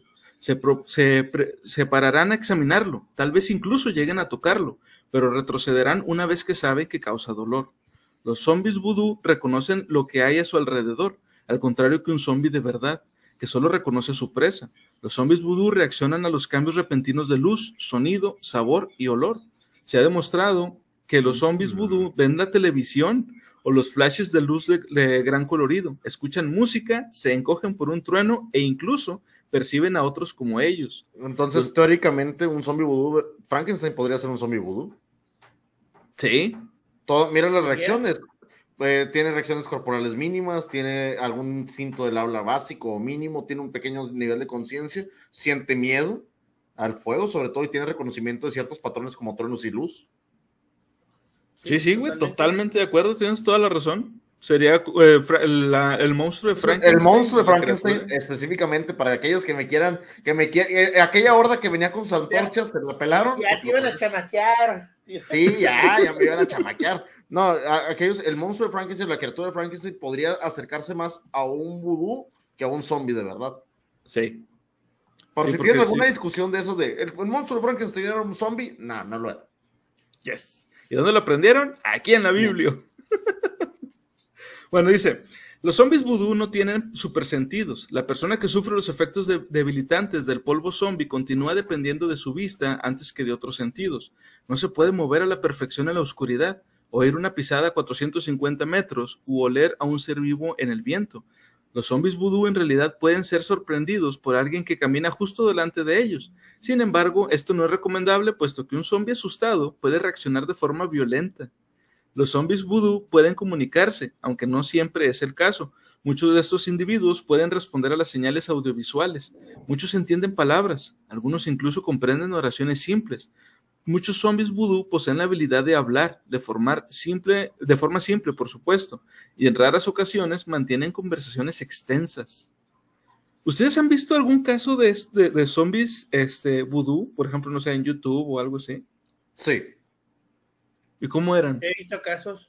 Ah, ¿Recuerdas tú que hubo un tiempo en la, en la propagación de cierta sustancia ilícita en el estado de Florida? Digo, hablando de Florida nuevamente. Sí. Eh, recuerdan, ellos tenían como que cierta cognición de la misma y he visto lugares donde en Filadelfia hay un, hay un pequeño documental corto, un short, que tiene información de gente zombie en la vida real debido a sustancias ilícitas de que, se, que tienen mucha propagación en la zona. Entonces, ah, sí, sí, tienen algunas reacciones cognitivas. Recordemos, al final de cuentas, el zombie, el zombie vudú son cuestiones químicas y reacciones del cuerpo que se van, los daños y las reacciones que tienen son por falta de oxígeno, pueden ser por daños eh, físicos, por cualquier tipo de sustancia, llámele toloache, llámese las sustancias que ellos utilizan, lo que quieran. Toloache. Sí, es que a final de cuentas reduce tus capacidades cognitivas y te, y te nubla el juicio, viejo. Vatos, están tostadísimos. Sí. Es eso, están bien tostados, güey. Entonces, mira los zombies que te estoy comentando, que se han presentado caso en Florida, y actualmente hay comunas y ciudades zombies, donde son lugares donde la gente llega a niveles donde las sustancias ilícitas están en su cuerpo y no reaccionan de manera típica, caminan de maneras eh, extrañas, tienen, habla como tú dices, pero no tienen una coherencia tal cual. O sea, pasa mucho, ¿eh? el monstruo de, de Frankenstein es un jefe de Castlevania y siempre es una batalla épica. Uf, de 10. Confirmo. De 10. De igual manera, para aquellos, ahorita Slayer estaba jugando Castlevania, si tienen chance, den un like ahí, Slayer Bros, por favor, denle una vuelta a su canal. El día de hoy justamente estaban jugando Castlevania sí. para empezar octubre. Entonces, de esa manera lo puedes ver. No sé tú, Zeni, pero esa es la manera en que yo he visto zombies, zombies vudú, entre comillas. Es lo mismo que iba a decir. O sea, todas las generaciones, por ejemplo, si te vas a zonas como África, toda la gente que hace esos rituales con hierbas y cosas así, llegan a experimentar ese tipo de zombie vudú porque pierden su sentido cognitivo, se vuelven a las funciones básicas. O sea, de eso se trata. bueno, no, perdón, dale, dale, dale. Ah, disminuir lo que es la actividad cerebral, más que nada. Sí, de hecho, yo estaba viendo un, este, cuando estaba preparando el guion, estaba viendo un video en YouTube de un caso real. Digo, para la gente que crea que todo lo que estamos diciendo del, del zombie vudú es falso, no. Todo esto que acabo de explicarles es real. Este, del zombie vudú. ¿Ok? Em, y el caso era de un tipo que había sido zombie como por 20 años, güey. Eh, y la cosa es que su familia sabía que él era un zombie. Este, y volvió a la normalidad. O sea, como que tiene que estarle dando un, este, esos polvos de manera constante, obviamente, pues en cantidades específicas, este, para que no lo, no lo mates, güey. Entonces, la cosa es que su familia sabía que él era un zombie y estaban de acuerdo, güey, en que fuera un zombie él. Y la cosa es que eh, al parecer en, Haití, si no mal recuerdo, era. Este, hablando, de, los zombies de Haití, comentando con John. Sí. Em, hay una ley que, o sea, ellos, tienen ahí su, religión, ¿verdad? Este, que es parecida a la católica, basada en muchas cosas en la religión cristiana. Pero si tú, si, o sea, los, de hecho, las leyes y todo van en relación a la, a la religión. Entonces, si tú cometes eh, un, un crimen que obviamente no es nada más un crimen normal, güey, sino que ellos lo toman como un pecado. Eh, y un crimen muy común allá es, por ejemplo, vender tierras, porque allá como el lugar es muy pequeño, tener, tener por ejemplo, una parcela, güey, es algo de que, ay, pinche vato tiene lana. Entonces, si imagínate que, que, de tu familia, no sé, tú te quedes con el lugar y lo vendas, este, pueden reclamarte, güey. Y eso fue lo que había pasado con este vato. Entonces, este, como castigo, lo convirtieron en zombie está bien mamón, güey. Y digo, tu familia, digo, hay mucha gente que mantiene a sus familiares en estado vegetal. Sí, sí, sí, sí, pero te digo, o sea, eh, y esto se me hizo muy bien cabrón porque durante 20 años era fue zombie, pero como que era el castigo y ya cumplió, ahora sí ya se, se pudo, le quitaron ese pedo y ya podía seguir su vida normal. Güey, Qué pinche miedo, güey. No vayan a Haití, por favor. No, no, no, jamás. está chido. Pero bueno, continuamos. Dice, el zombie de Hollywood es diferente. Desde que los muertos vivientes llegaron a la gran pantalla, su mayor enemigo no han sido los cazadores, sino los críticos. Estudiosos, investigadores, incluso ciudadanos preocupados han, han, afirmado que estas películas retrataban a los muertos vivientes de manera fantástica y poco realista. Abrumadoras armas, secuencias de acción físicamente imposibles, personajes humanos de características imponentes y encima de todo eso, gules mágicos, invencibles, incluso cómicos, que han, dañado, eh, han añadido perdón, colores al arco iris de la controversia que supone el cine zombie. Críticas ulteriores admitían que este estilo recargado, cercano al cine de sonámbulos, enseñaba a los espectadores lecciones que acabarían con su muerte en un encuentro real. Estas acusaciones serias exigían una defensa igualmente seria, mientras que algunas películas de zombies están basados en hechos reales. Su objetivo, de hecho, es el objetivo de casi cada película de todo género. Simplemente han sido, ante todo, entretener. A no ser que discutamos sobre documentales reales, los realizadores deben tomarse algunas licencias artísticas para hacer su trabajo. Eh, incluso las películas que están basadas en hechos reales sacrifican la pura realidad por el bien de la historia. Otros, eh, otros serán pura ficción con el fin de explicar ciertos hechos, facilitar la línea narrativa o simplemente añadir sabor a la escena. Uno podría argumentar que el papel de un actor es desafiar, educar e instruir a la audiencia. Podría ser cierto, pero intenta, eh, intenta impartir conocimiento a una audiencia que se va o se queda dormida durante los primeros 10 minutos de la película. ¿Ustedes creen que haya pasado algo en una de las películas que hemos visto que sí nos vaya a servir en un evento real de un apocalipsis zombie? Sí, sí, varias. de hecho, hay, hay tres películas que he visto que me gustan mucho dentro de lo que es el género zombie fuera de las películas convencionales. ¿Tú dices por el Eh, Survivor? eh, no por el Survivor, sino porque lo hacen ver muy real. Por ejemplo, hay una película que sacó Arnold Schwarzenegger que se llama Margo. Ah, cabrón. Ah, creo que se llama Margo, espérame. Esa no la he Es visto. una, es una película donde en el mundo hay zombies, pero aprenden a vivir con ello.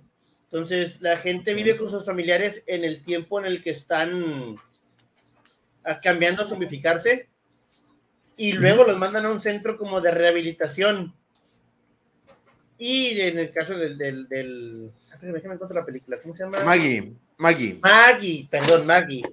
Es del 2015, es muy reciente, ¿eh?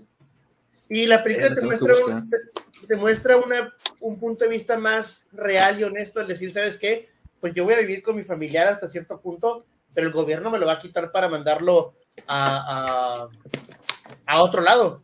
Entonces, no sé, como que el hecho de perder o ver cómo tu familiar se deteriora, siento que en lo emocional es difícil. Sí, definitivamente. y- y- y siento que es algo que muchas de las películas no tienen ese approach o no tienen ese como que punto de vista de decir, ah, pues mi familiar se volvió zombie ya X, valió madres, como muchas películas, está ese de que, ay, le lloro, pero no, esta película te cuenta cómo la hija es mordida y va pasando el proceso de, de cambio de humana a zombie y cómo el papá no la quiere dejar ir. Eh, tengo que buscar esa, güey. Maggie se llama, con doble G. Ma- ma- M-A-G-G-I-E. Maggie, es de 2015, es Y, recientísimo. y, y- y eso, digo, emocionalmente, cómo desapegarte de alguien que está pasando por ese proceso, porque el proceso no es inmediato. Tarda, creo que unas semanas en convertirse en zombie. Ok. Oigan, ¿y tú, Ah. tío Murphy? ¿Has visto en alguna película algo que realmente nos llegue a servir en, en un escenario real, güey, de un apocalipsis zombie? ¿Me creerás decir que prácticamente yo voy por el lado más survivor, más por el lado de que las cosas que tienes que tener como básicos y requisitos que es agua, alimentos no perecederos, tener alguna fuente de calor, utilizar ropa seca. Yo lo veo más por el lado de películas de ese tipo, como Zombieland, por ejemplo. Sé que es muy cómica por ese lado y Pero demás, claro, pero te dan algunos indicios de las cuestiones de sobrevivencia, cómo mantenerte en movimiento, igual manera. Yo sé que no son zombies, antes de que me empiecen a, a- ya lo hablamos aquí en la Biblia, yo soy leyenda. Me encanta el estilo de Ah, sí. Survivor que genera en esa película. No son zombies, son vampiros, háganle como quieran. no ¿no? son vampiros. En el libro, en el libro de este de Matheson, Richard Matheson es el autor de, de Soy Leyenda. Sí, es un libro antes que fuera película. Este, eran vampiros. Eran vampiros, ¿no? ¿Ah, De hecho, serio? sí, el libro, el libro son vampiros. Sí. Lo hablamos aquí en, en la Biblia, en, en un programa pasado, hablamos específicamente del libro. Eh, directamente la, la manera en que se mueve el cine son vampiros. O sea, no. De hecho, la portada, una de las portadas más feas que hemos llegado a tratar y que creo que lo hablamos con Moni, eh, literalmente en la portada hay un estacazo, o sea, un estacazo vil, bruto y severo a un, a un cuerpo. O sea, es eso. Soy leyenda. esa era la portada, güey. Es una Sí. portada, un estacazo. ¡Pum! Soy leyenda. That's it. Portada feísima. Pero a lo que voy con ello es, me gusta el estilo que toma de prepararse y mantenerse en forma, poder eh, mantener alimentos no perecederos, salir solamente para recabar lo que es la, la, um, tenerlo. Obviamente él tenía la ventaja de que la luz del sol los fregaba y que él podía salir en esos horarios diurnos. Sí. Pero, ¿qué pasaría si no pudieras? Te tendrías que mover con más cuidado, pero te tendrías que mover de todas maneras para juntar cosas. Vimos en la película, ahorita estaba hablando Orión de ella, de esta película de I Am Alive. Vieron que la- lo, lo que lo iba a matar a final de cuentas no eran los zombies, era la falta de, de recursos. Claro, sí, es cierto. Entonces, yo lo que aprendería sería eso, eh, la manera en que tienes que administrar los recursos que tienes y poderlos manejar de manera más sabia. ¿Sabes Pero que en bueno. vez de película hay un juego que me gustó mucho y se basa en eso, State of Decay? ¿Ok? ¿State of Decay? Suena El bien. juego, el, el juego se basa igual que son zombies, pero tú haces tu propia comunidad y te basas en conseguir alimentos para la comunidad. De que, oye, reforzar la reja, oye, hay que reforzar esto.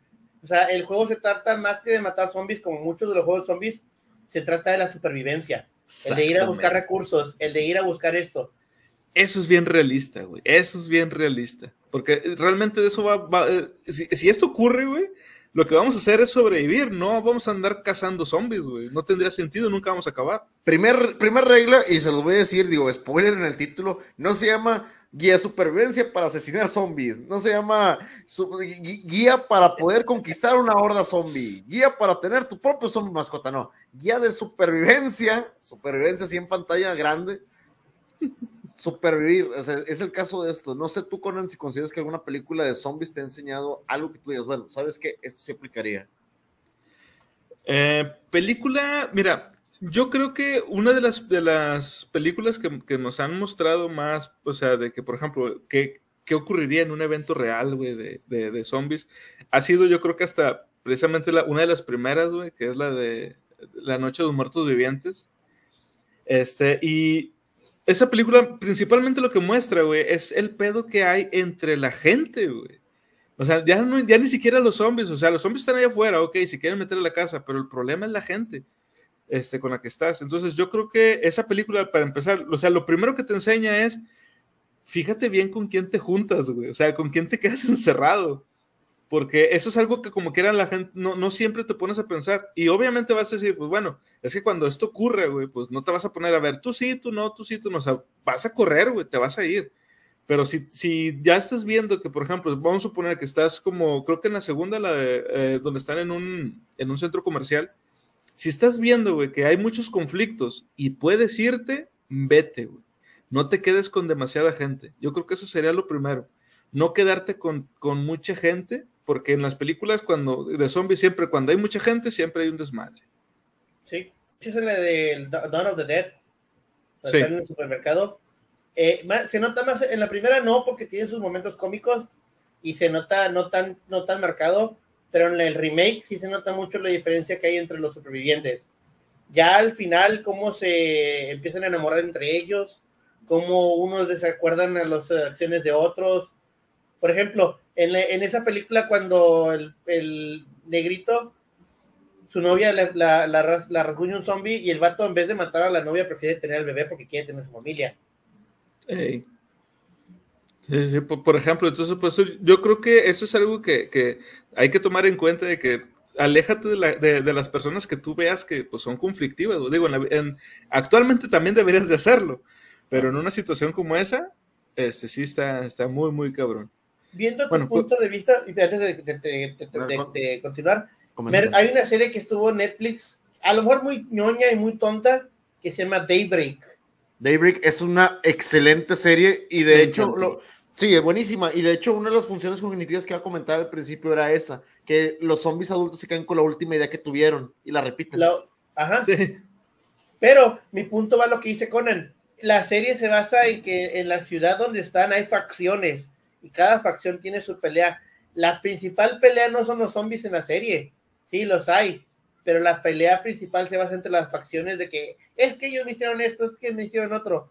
Sí. Siento que si llegara a haber un apocalipsis zombie como humanos, el problema no van a ser los zombies, van a ser los pingos humanos. Recuerda que se empezó Yes. el Daisy, el, el juego este de Daisy se trataba de lo mismo. O sea, es un juego de supervivencia y te puedes matar con otra gente y hay zombies, pero los zombies pasan a segundo plano porque lo que más te tienes que cuidar es de la misma gente de ahí. O- oye, yo lo he jugado, yo lo he jugado y, y no llego a juntar nada porque la vez pasada llegué a una ciudad, después de haber vagado dos días a llegar a una ciudad, encontré una manzana, encontré un arma y encontré una bebida y quise entrar a una puerta y llegó un vato así con su equipo militar y todo y hasta en auto y pum, me disparó. Y ya. Adiós, Ya bye, se ya, chingó. bye. Y, y no te acuerdas que es un juego de zombies porque realmente no sobrevives de los zombies, le sobrevives a la gente. Sí. Sí. Eso es, es- de hecho, cuando se- yo me enteré de ese juego, porque la- eh, había gente que estaba hablando, o sea, no de que ese juego era bueno o era malo, sino precisamente la situación que acaba de comentar Saniceros, y decían, eh, este juego demuestra que el verdadero peligro, en un caso real de, de, de- de una apocalipsis zombie, vamos a ser nosotros, Sí. no, Sí. no, los, no los muertos. Pero bueno, ahora, precisamente hablando de esto, de los casos reales y eso, vamos a ver ahora la clasificación de los brotes, de los brotes Mm. de los zombies. Dice, aunque cada ataque zombie es diferente, dado el número, el terreno, la reacción del pueblo en general, etc., su nivel de intensidad puede medirse en cuatro categorías diferentes. La clase 1. Este es un brote leve, normalmente en países del tercer mundo o en zonas rurales del primer mundo. El, número de zombies para esta clase de brote oscila entre 1 y 20. El número total de víctimas, incluyendo los infectados, puede variar entre 1 y 50. La duración desde el primer caso hasta el último va desde 24 horas hasta 14 días. La zona infestada será pequeña, no más de un radio de 30 kilómetros. En muchos casos, los límites vendrán determinados por las fronteras naturales. La reacción es limitada. Puede que exclusivamente provenga de los ciudadanos o de alguna ayuda adicional de las fuerzas locales de la ley. La cobertura de los medios de, eh, de los medios de comunicación será mínima, y eso si es que se llega a presentar. Si los medios de comunicación se encuentran allí, busca, busca historias comunes como homicidios o accidentes. Este es el tipo de brote más común y también el que más fácilmente pasa desapercibido. No, pues es que son de 1 a 20, son bien poquitos. Uno muerde todo, es como ya me mordió 20, bueno, murieron, ya no me quieren infectar y ya, adiós, ahí se acabó la infección. Pues es que realmente si tú lo ves, la contención ahí podría ser inmediata por medios locales. O sea, los mismos policías pueden llegar a eliminar al brote. Sí. O la misma gente, como decía aquí en el ejemplo. De hecho, esto es más o menos lo que, lo que vemos en, en algunas de las películas, precisamente, que todo puede ser un pueblo chiquito. Entonces, ahí es en donde la misma gente... ¿Mm? Derrick, o sea, sería todo como un pueblo tipo Derrick, así bien chiquito y demás, y los llegan a, a quemar o los llegan a cazar. Y luego, oh, detuvieron a la horda zombie. Como dijo, se dice, ¿eran zombies? O sea, vato. Sí, o sea, una horda de cuatro no creo que sea una horda, la verdad. No. A lo mucho No. hacen un grupo musical o algo así, pero Horda no. ¿Sabes a qué película Bueno. me recordó? A la última que salió de Los muertos no mueren, The Dead Don't Die, que pasa en un pueblito. Literalmente la película pasa en un pueblito y te van contando como que, ay, güey, ¿qué está sucediendo? ¿Qué está pasando? Literalmente es eso. No sé si, si le llegaron a ver. Sale el Dead. gato que la hace de The Dead Don't Die. The Dead Don't Die, vamos a ver de qué año es y vamos a recomendar. Del 2021. Oye, 2019. sí, Es cercana, Los Muertos No Mueren 2019, terror comedia y está disponible inclusive en YouTube. Ah, excelente. Yo En esa sale, sale Bill Murray. Bill Murray es correcto. Adam Driver, Adam Driver. a- a- Adam Driver y Tilda Swinton. No, Sí. está. Si la vieron en Elena papel- Gómez. Está muy chida esa película. La, la verdad, sí, está muy, muy recomendable. Pero bueno, ese Pero fue de- entonces. ¿Ah? De Selma Fileño, el Oh, papel de esta mujer que salió en la de Constantino. sí, Sí. es la que sale como Gabriel. Sí, ella es Tilda Swin- Sí. Swinton. Ella es la que sale más recientemente, la pueden ubicar como en Doctor Strange, con el que sale como el monje. Ah, Ah, sí. Sí, La- el, el maestro o la maestra. como-. Maestra. Pero sí es ella. La Le, le la maestre. La reina blanca de Narnia. Sí. Oye, sí, buenísima, buenísima representación de Narnia y muchas, muchas historias más que tiene ella. Entonces, sí, ella es, digo, con la verdad, eso y Danny Glover tienes una buena referencia de que la Yes, película va a de estar hecho. buena. Entonces les digo, sí, sí, está muy, muy chida. Pero bueno, eh, continuamos. Esa era la clase 1. O sea, todo pasa en un pueblito, está todo chiquito y la misma gente eh, se defiende de los zombies este, y acaban con ella, aparentemente. La clase 2 dice, en este nivel de brote se incluyen las zonas urbanas o las zonas rurales con alta densidad de población. El número total de zombies oscilará entre 20 y 100. Las víctimas humanas llegarán a ser hasta varios cientos de personas. La duración de un ataque de clase 2 no es mucho más larga que la de un brote clase 1. En algunos casos, un mayor número de zombies hará, eh, hará desencadenar una respuesta más inmediata. Un brote en una zona rural de poca población podría extenderse a un radio de 160 kilómetros, mientras que un brote urbano podría comprender únicamente algunos edificios. La eliminación sería, por supuesto, más organizada. La actuación civil sería reemplazada por fuerzas locales, nacionales o incluso federales. Si es un ataque leve, se puede buscar ayuda militar adicional o a la Guardia Nacional si estamos en Estados Unidos o su equivalente fuera de este país. La mayoría de las veces, para aliviar el pánico, estas unidades toman una actitud menos combatiente, aportando asistencia médica, control de multitudes y apoyo logístico. Los brotes de clase 2 casi siempre atraen a la prensa, a no ser que el ataque ocurra en una zona aislada por completo del mundo, o una donde los medios de comunicación se controlen estrictamente. La historia será contada. Esto no quiere decir, sin embargo, que vaya a contarse de manera fiel. Hace rato com- comentaba Steve Murphy de, de lo del, del pueblo este de Florida, que, ese, que era el pueblo zombie. ¿Y si realmente es esto, güey? O sea, ok, con- conocemos la historia, conocemos que ahí están, y, pero te dicen, no, sí, este, no son zombies, es que usan drogas. Mira, si hubiera sido, si hubiera sido eh, por esto y si la prensa estuviera controlada, ya le estarían echando la culpa a algún país con petróleo. Entonces, no creo que sea por esto, pero bueno. Sí, a huevo. Causa reacción. Cau- ca- ca- Causa reacción, sí, es como que, ah, se descubrió un nuevo elemento que los convierte en zombies llamado Iraquium. Estamos investigando la fuente y empiezan las cosas. ¿sabes? Los 2000 Iraquium. los 2000 y las cuestiones curiosas que tuvo ahí Estados Unidos. Entonces, sabríamos que no, si fuera la prensa controlada y se les antojara algo, ya lo hubieran hecho. Sí, sí, tienes razón.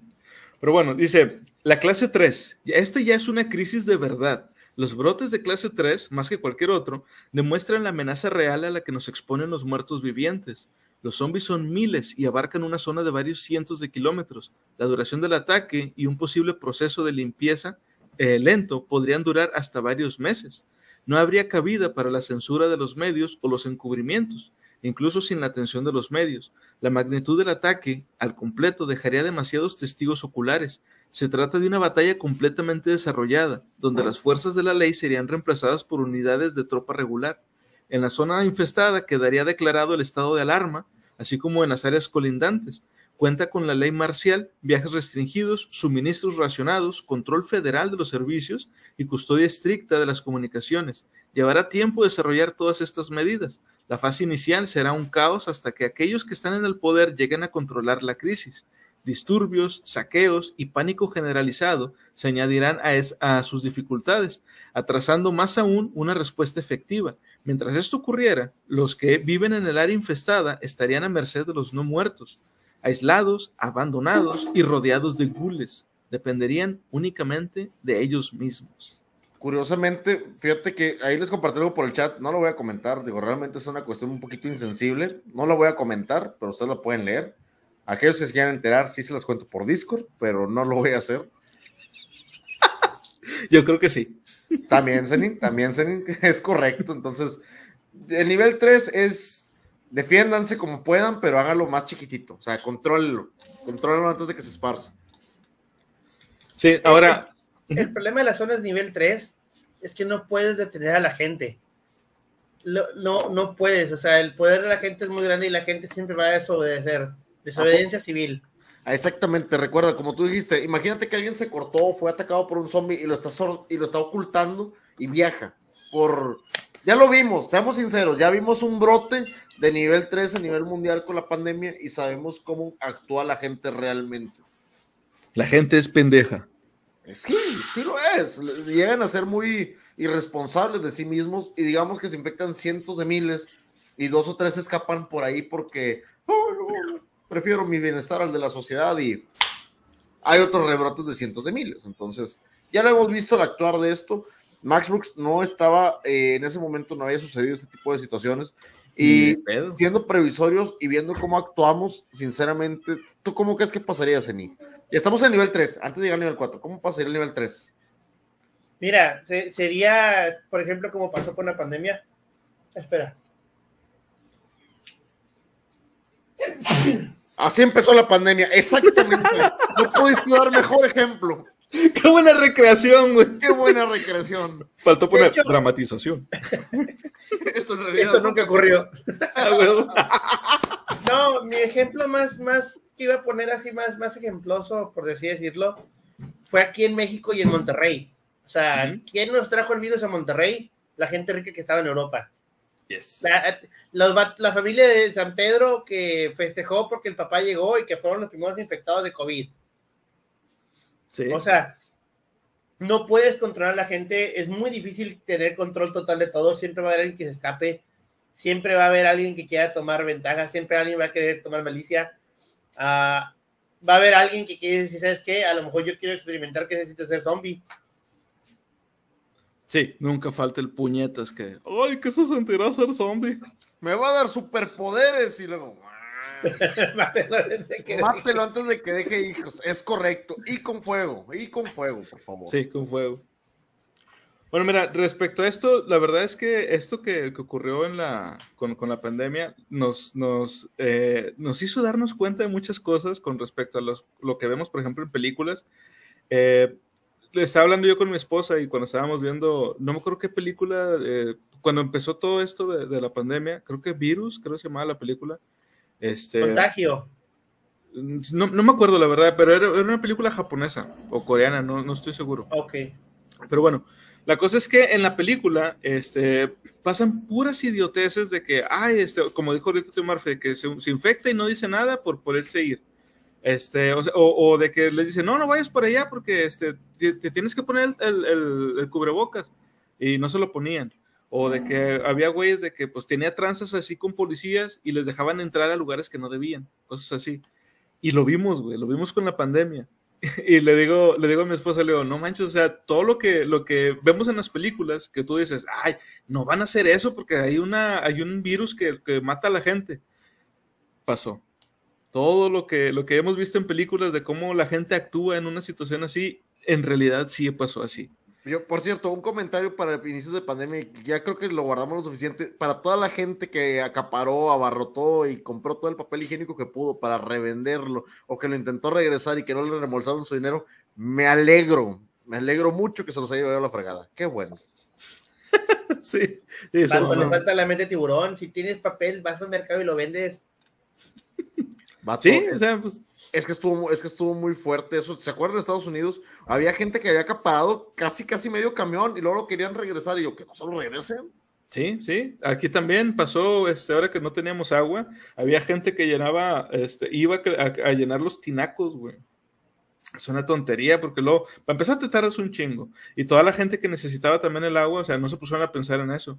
O los que tenían, de alguna forma, conseguían los botes de los botellones de Bonafón y los andaban vendiendo como en 500 bolas cada uno. Y, vato, estás bien mal de madre. Lo que sabemos es que en el caso de un brote, sabemos que lo primero que van a hacer es acaparar.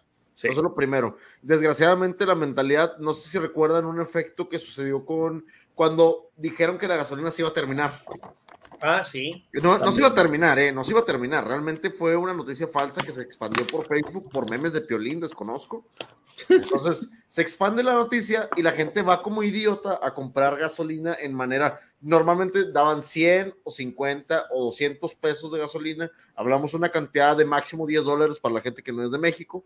Máximo 10 dólares. Eh, llenabas tu una cantidad de 10 dólares, no llenabas tu tanque, pero lo podías tener para 3 o 4 días.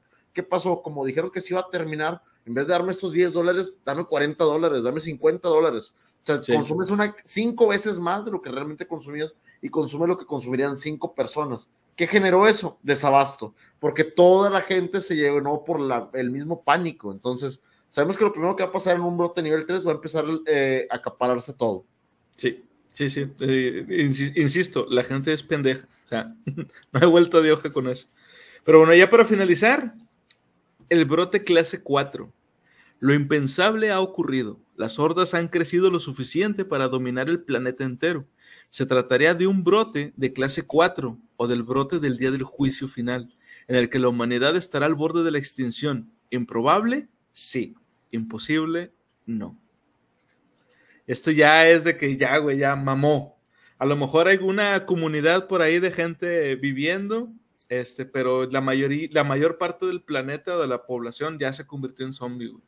¿Ustedes qué harían en una situación así?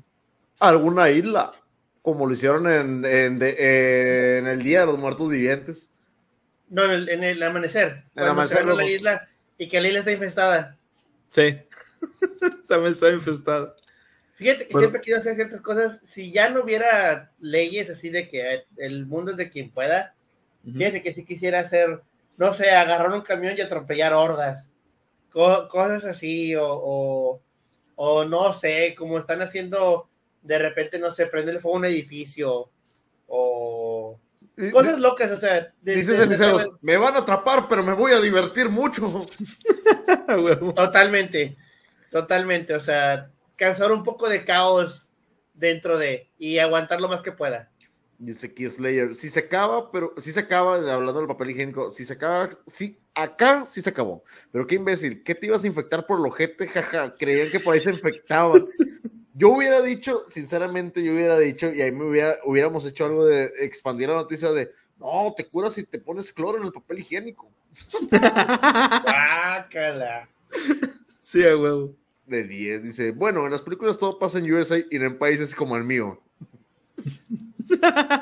De hecho, hay una película que- donde pasa en países parecidos a- al, al nuestro, eh, Juan de los Muertos. Muy ah, buena claro, película. buenísima. Muy que buena el película, por servicio, el servicio de, des- de desechos de zombies. sí. ¿Cómo era que era Juan de los Muertos? Ma- Matamos a sus seres queridos, ¿cómo le ayudo? no mames. Es cómica, es cómica. Sí. Juan of the Dead. Sí. Está muy chida. Pero bueno, ya con esto nos despedimos. Este, este fue el último punto del que íbamos a platicar el día de hoy, que era la clase 4. Ya en la próxima semana continuaremos con, con el resto de información respecto a cómo puedes sobrevivir a una infección zombie. Ceniceros, ¿dónde te puede seguir la gente? ¿Qué andas haciendo en redes? En redes nada más tengo Facebook y Instagram como C Ceniceros con Z al final. Ah, ¿Qué estoy haciendo ahorita? Pues ahorita quiero eh, retomar fotografía, subir fotografías de conciertos y promocionar eventos de conciertos. Aquí en Monterrey vienen muchos festivales para el diciembre y muchos conciertos durante el mes de octubre y noviembre Oh, y diciembre. Oye, oye, respecto a lo de los tatuajes y eso, las modificaciones Ah. corporales, perdón. Bueno, yo, yo eh, ahorita por el momento está parado, el estudio no está, no está abierto, pero si quieren buscar el estudio, lo pueden buscar como Ari Body Piercing en Facebook e Instagram. Ok. Y ahí este es donde generarían, por ejemplo, si se quieren hacer alguna este, Perforación, algún- alguna, Ajá. no sé, en la nariz, en el labio, en la ceja, en la oreja, en alguna otra parte del cuerpo. En un glúteo. ¿Qué? Como ¿Cómo Steve se perforó, eh, Steve se perforó los dos glúteos, güey, y se puso un- una perforación así de que Ah, pinche gente rara. ok, antes de despedirnos, tío Murphy, ¿algo que quieras agregar? Eh, el día de hoy, bueno, estábamos viendo sobre la guía de supervivencia. La verdad, primeramente identificando las hordas, esto es importante debido a que sabemos cómo se van a manejar. Ya tenemos un poco más de experiencia, gente. Realmente tenemos que verlo por el lado de que sufrimos algún tipo de catástrofe a nivel mundial y nos, en lugar de unirnos, nos desmadró más. Y después nos unió porque lo que, so- lo que quedó fue lo que, pues, a final de cuentas tuvo que realizarse. Entonces, por favor, tengan mucha consideración de todos los consejos que ven aquí son enteramente de supervivencia. Ya tuvimos situaciones reales que pueden ser acatadas. Recuerden, esto es un manual. A final de cuentas, aquellos que tengan práctica saben que el manual te dice cómo pasan las cosas, pero la vida real pueden ser un poco diferentes. Entonces, por favor, quédense para los próximos episodios. Todo este Monster Mash se va a poner buenísimo. Recomendaciones, van a venir cosas, todo lo que tenga que ver con zombies. Entonces, por favor, quédense, se va a poner bastante, bastante interesante. Tengo tres Yes. comentarios. A ver, dale, Sí, Celi, dale. dale. Uno, con respecto a, a- a- Me puse a pensar en el nivel 4, ¿qué tan rápido podemos reaccionar a algo así? Hay una película que me gusta mucho que se llama Doomsday, donde encierran a Inglaterra haciendo un muro y dejan la infección solamente en Inglaterra y dejan a la gente hacia su suerte. Dijo, dije, pues es, es una película de acción, no se basa tanto en zombies. Hay una infección que hace que la gente se empiece a pudrir y se muera. No hay infectados, pero eh, haz de cuenta que la película encuentran sobrevivientes adentro y mandan a alguien a encontrar una cura. Ah, está padre la película, habla sobre una infección en cierto tema, porque la más se enfoca en cosas de, de acción. Pero ¿qué tanto tiempo podemos reaccionar nosotros como en la película de World War Z que crean el muro en Israel? Oh, Wo- World War Z está excelente. World War Z es una excelente, excelente película con Brad Pitt. Pero mi pregunta es, por ejemplo, si algo llegara a pasar aquí en América, ¿qué tan, qué tan rápido podríamos reaccionar para que no, no- no hubiera viajes para Europa o que de Europa no hubiera viajes para acá o de Asia? O sea, que se quedara aislado en un continente. Igual de rápido, igual de rápido que como reaccionamos con el COVID, güey. Esa es la Ah. respuesta. Sí. Haríamos primero memes, güey, y luego veríamos medidas precautorias. Es que eh, eh, el problema con el COVID, digo, también tiene que ver el tiempo de respuesta, era durmiente durante siete días, en cual eras infeccioso, pero no sabías que cargabas con, los, con el virus. ¿Qué tan rápido puede reaccionar un virus zombie? Pues según el que nos comenta aquí Max Brooks, es en, en 23 horas. ¿Un día? En un día, sí. O sea, ya al día siguiente ya estás. Pero te, voy a- te, te digo yo por qué, güey. Porque, o sea, porque yo, yo te digo que sería exactamente lo mismo que pasó con la pandemia, lo mismo va a pasar en caso de que haya zombies, en, este, o sea, un virus zombie suelto, güey. La gente al principio no se lo va a creer. Porque va a decir, ah, este güey se convirtió en zombie. Ay, sí, ¿a poco a ti te tocó, güey, creciendo? O sea, van a empezar a, a- dudar, güey, de que esto sea real. Para empezar, porque es- no creemos, güey, que esto pueda llegar a pasar. Como pasó con la pandemia. Había un chingo de gente de que es que son mamadas, es que son cosas de los políticos, es una pandemia, es que este, yo no conozco a nadie que le haya dado y ya cuando se dieron cuenta de que era algo real empezaron con, ah, no, es que eh, todo esto está planeado porque quieren que nos, que nos quedemos encerrados en las casas. Lo- o, o los, los cubrebocas, de que, ay, es que es- es- son unos bozales porque no quieren que levantemos la voz y que, ¿qué?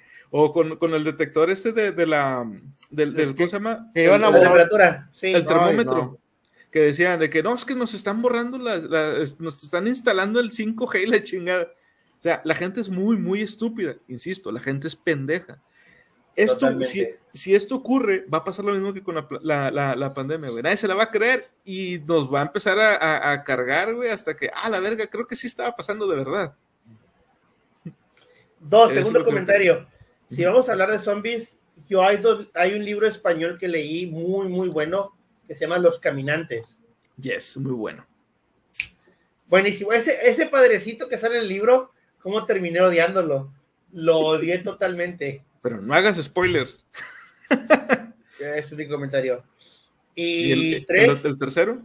el tercero, siento que sería bueno poner, ya que terminemos de hablar del libro, un- como me preguntaste antes de entrar al stream, ¿cómo sería nuestra manera de sobrevivir? ¿Cuál sería nuestro plan de supervivencia? De cada quien por separado. Sí, estaría muy chido. Estaría muy chido hablar de eso. Pero bueno, eso ya lo cotorreamos después. Por lo pronto, pues ya con esto nos despedimos. Muchas gracias a toda la gente que estuvo con nosotros. Este, y como les decimos en cada episodio, siempre, siempre sigan leyendo. Bye. Ay. Siempre miren al cielo. Monster Mash.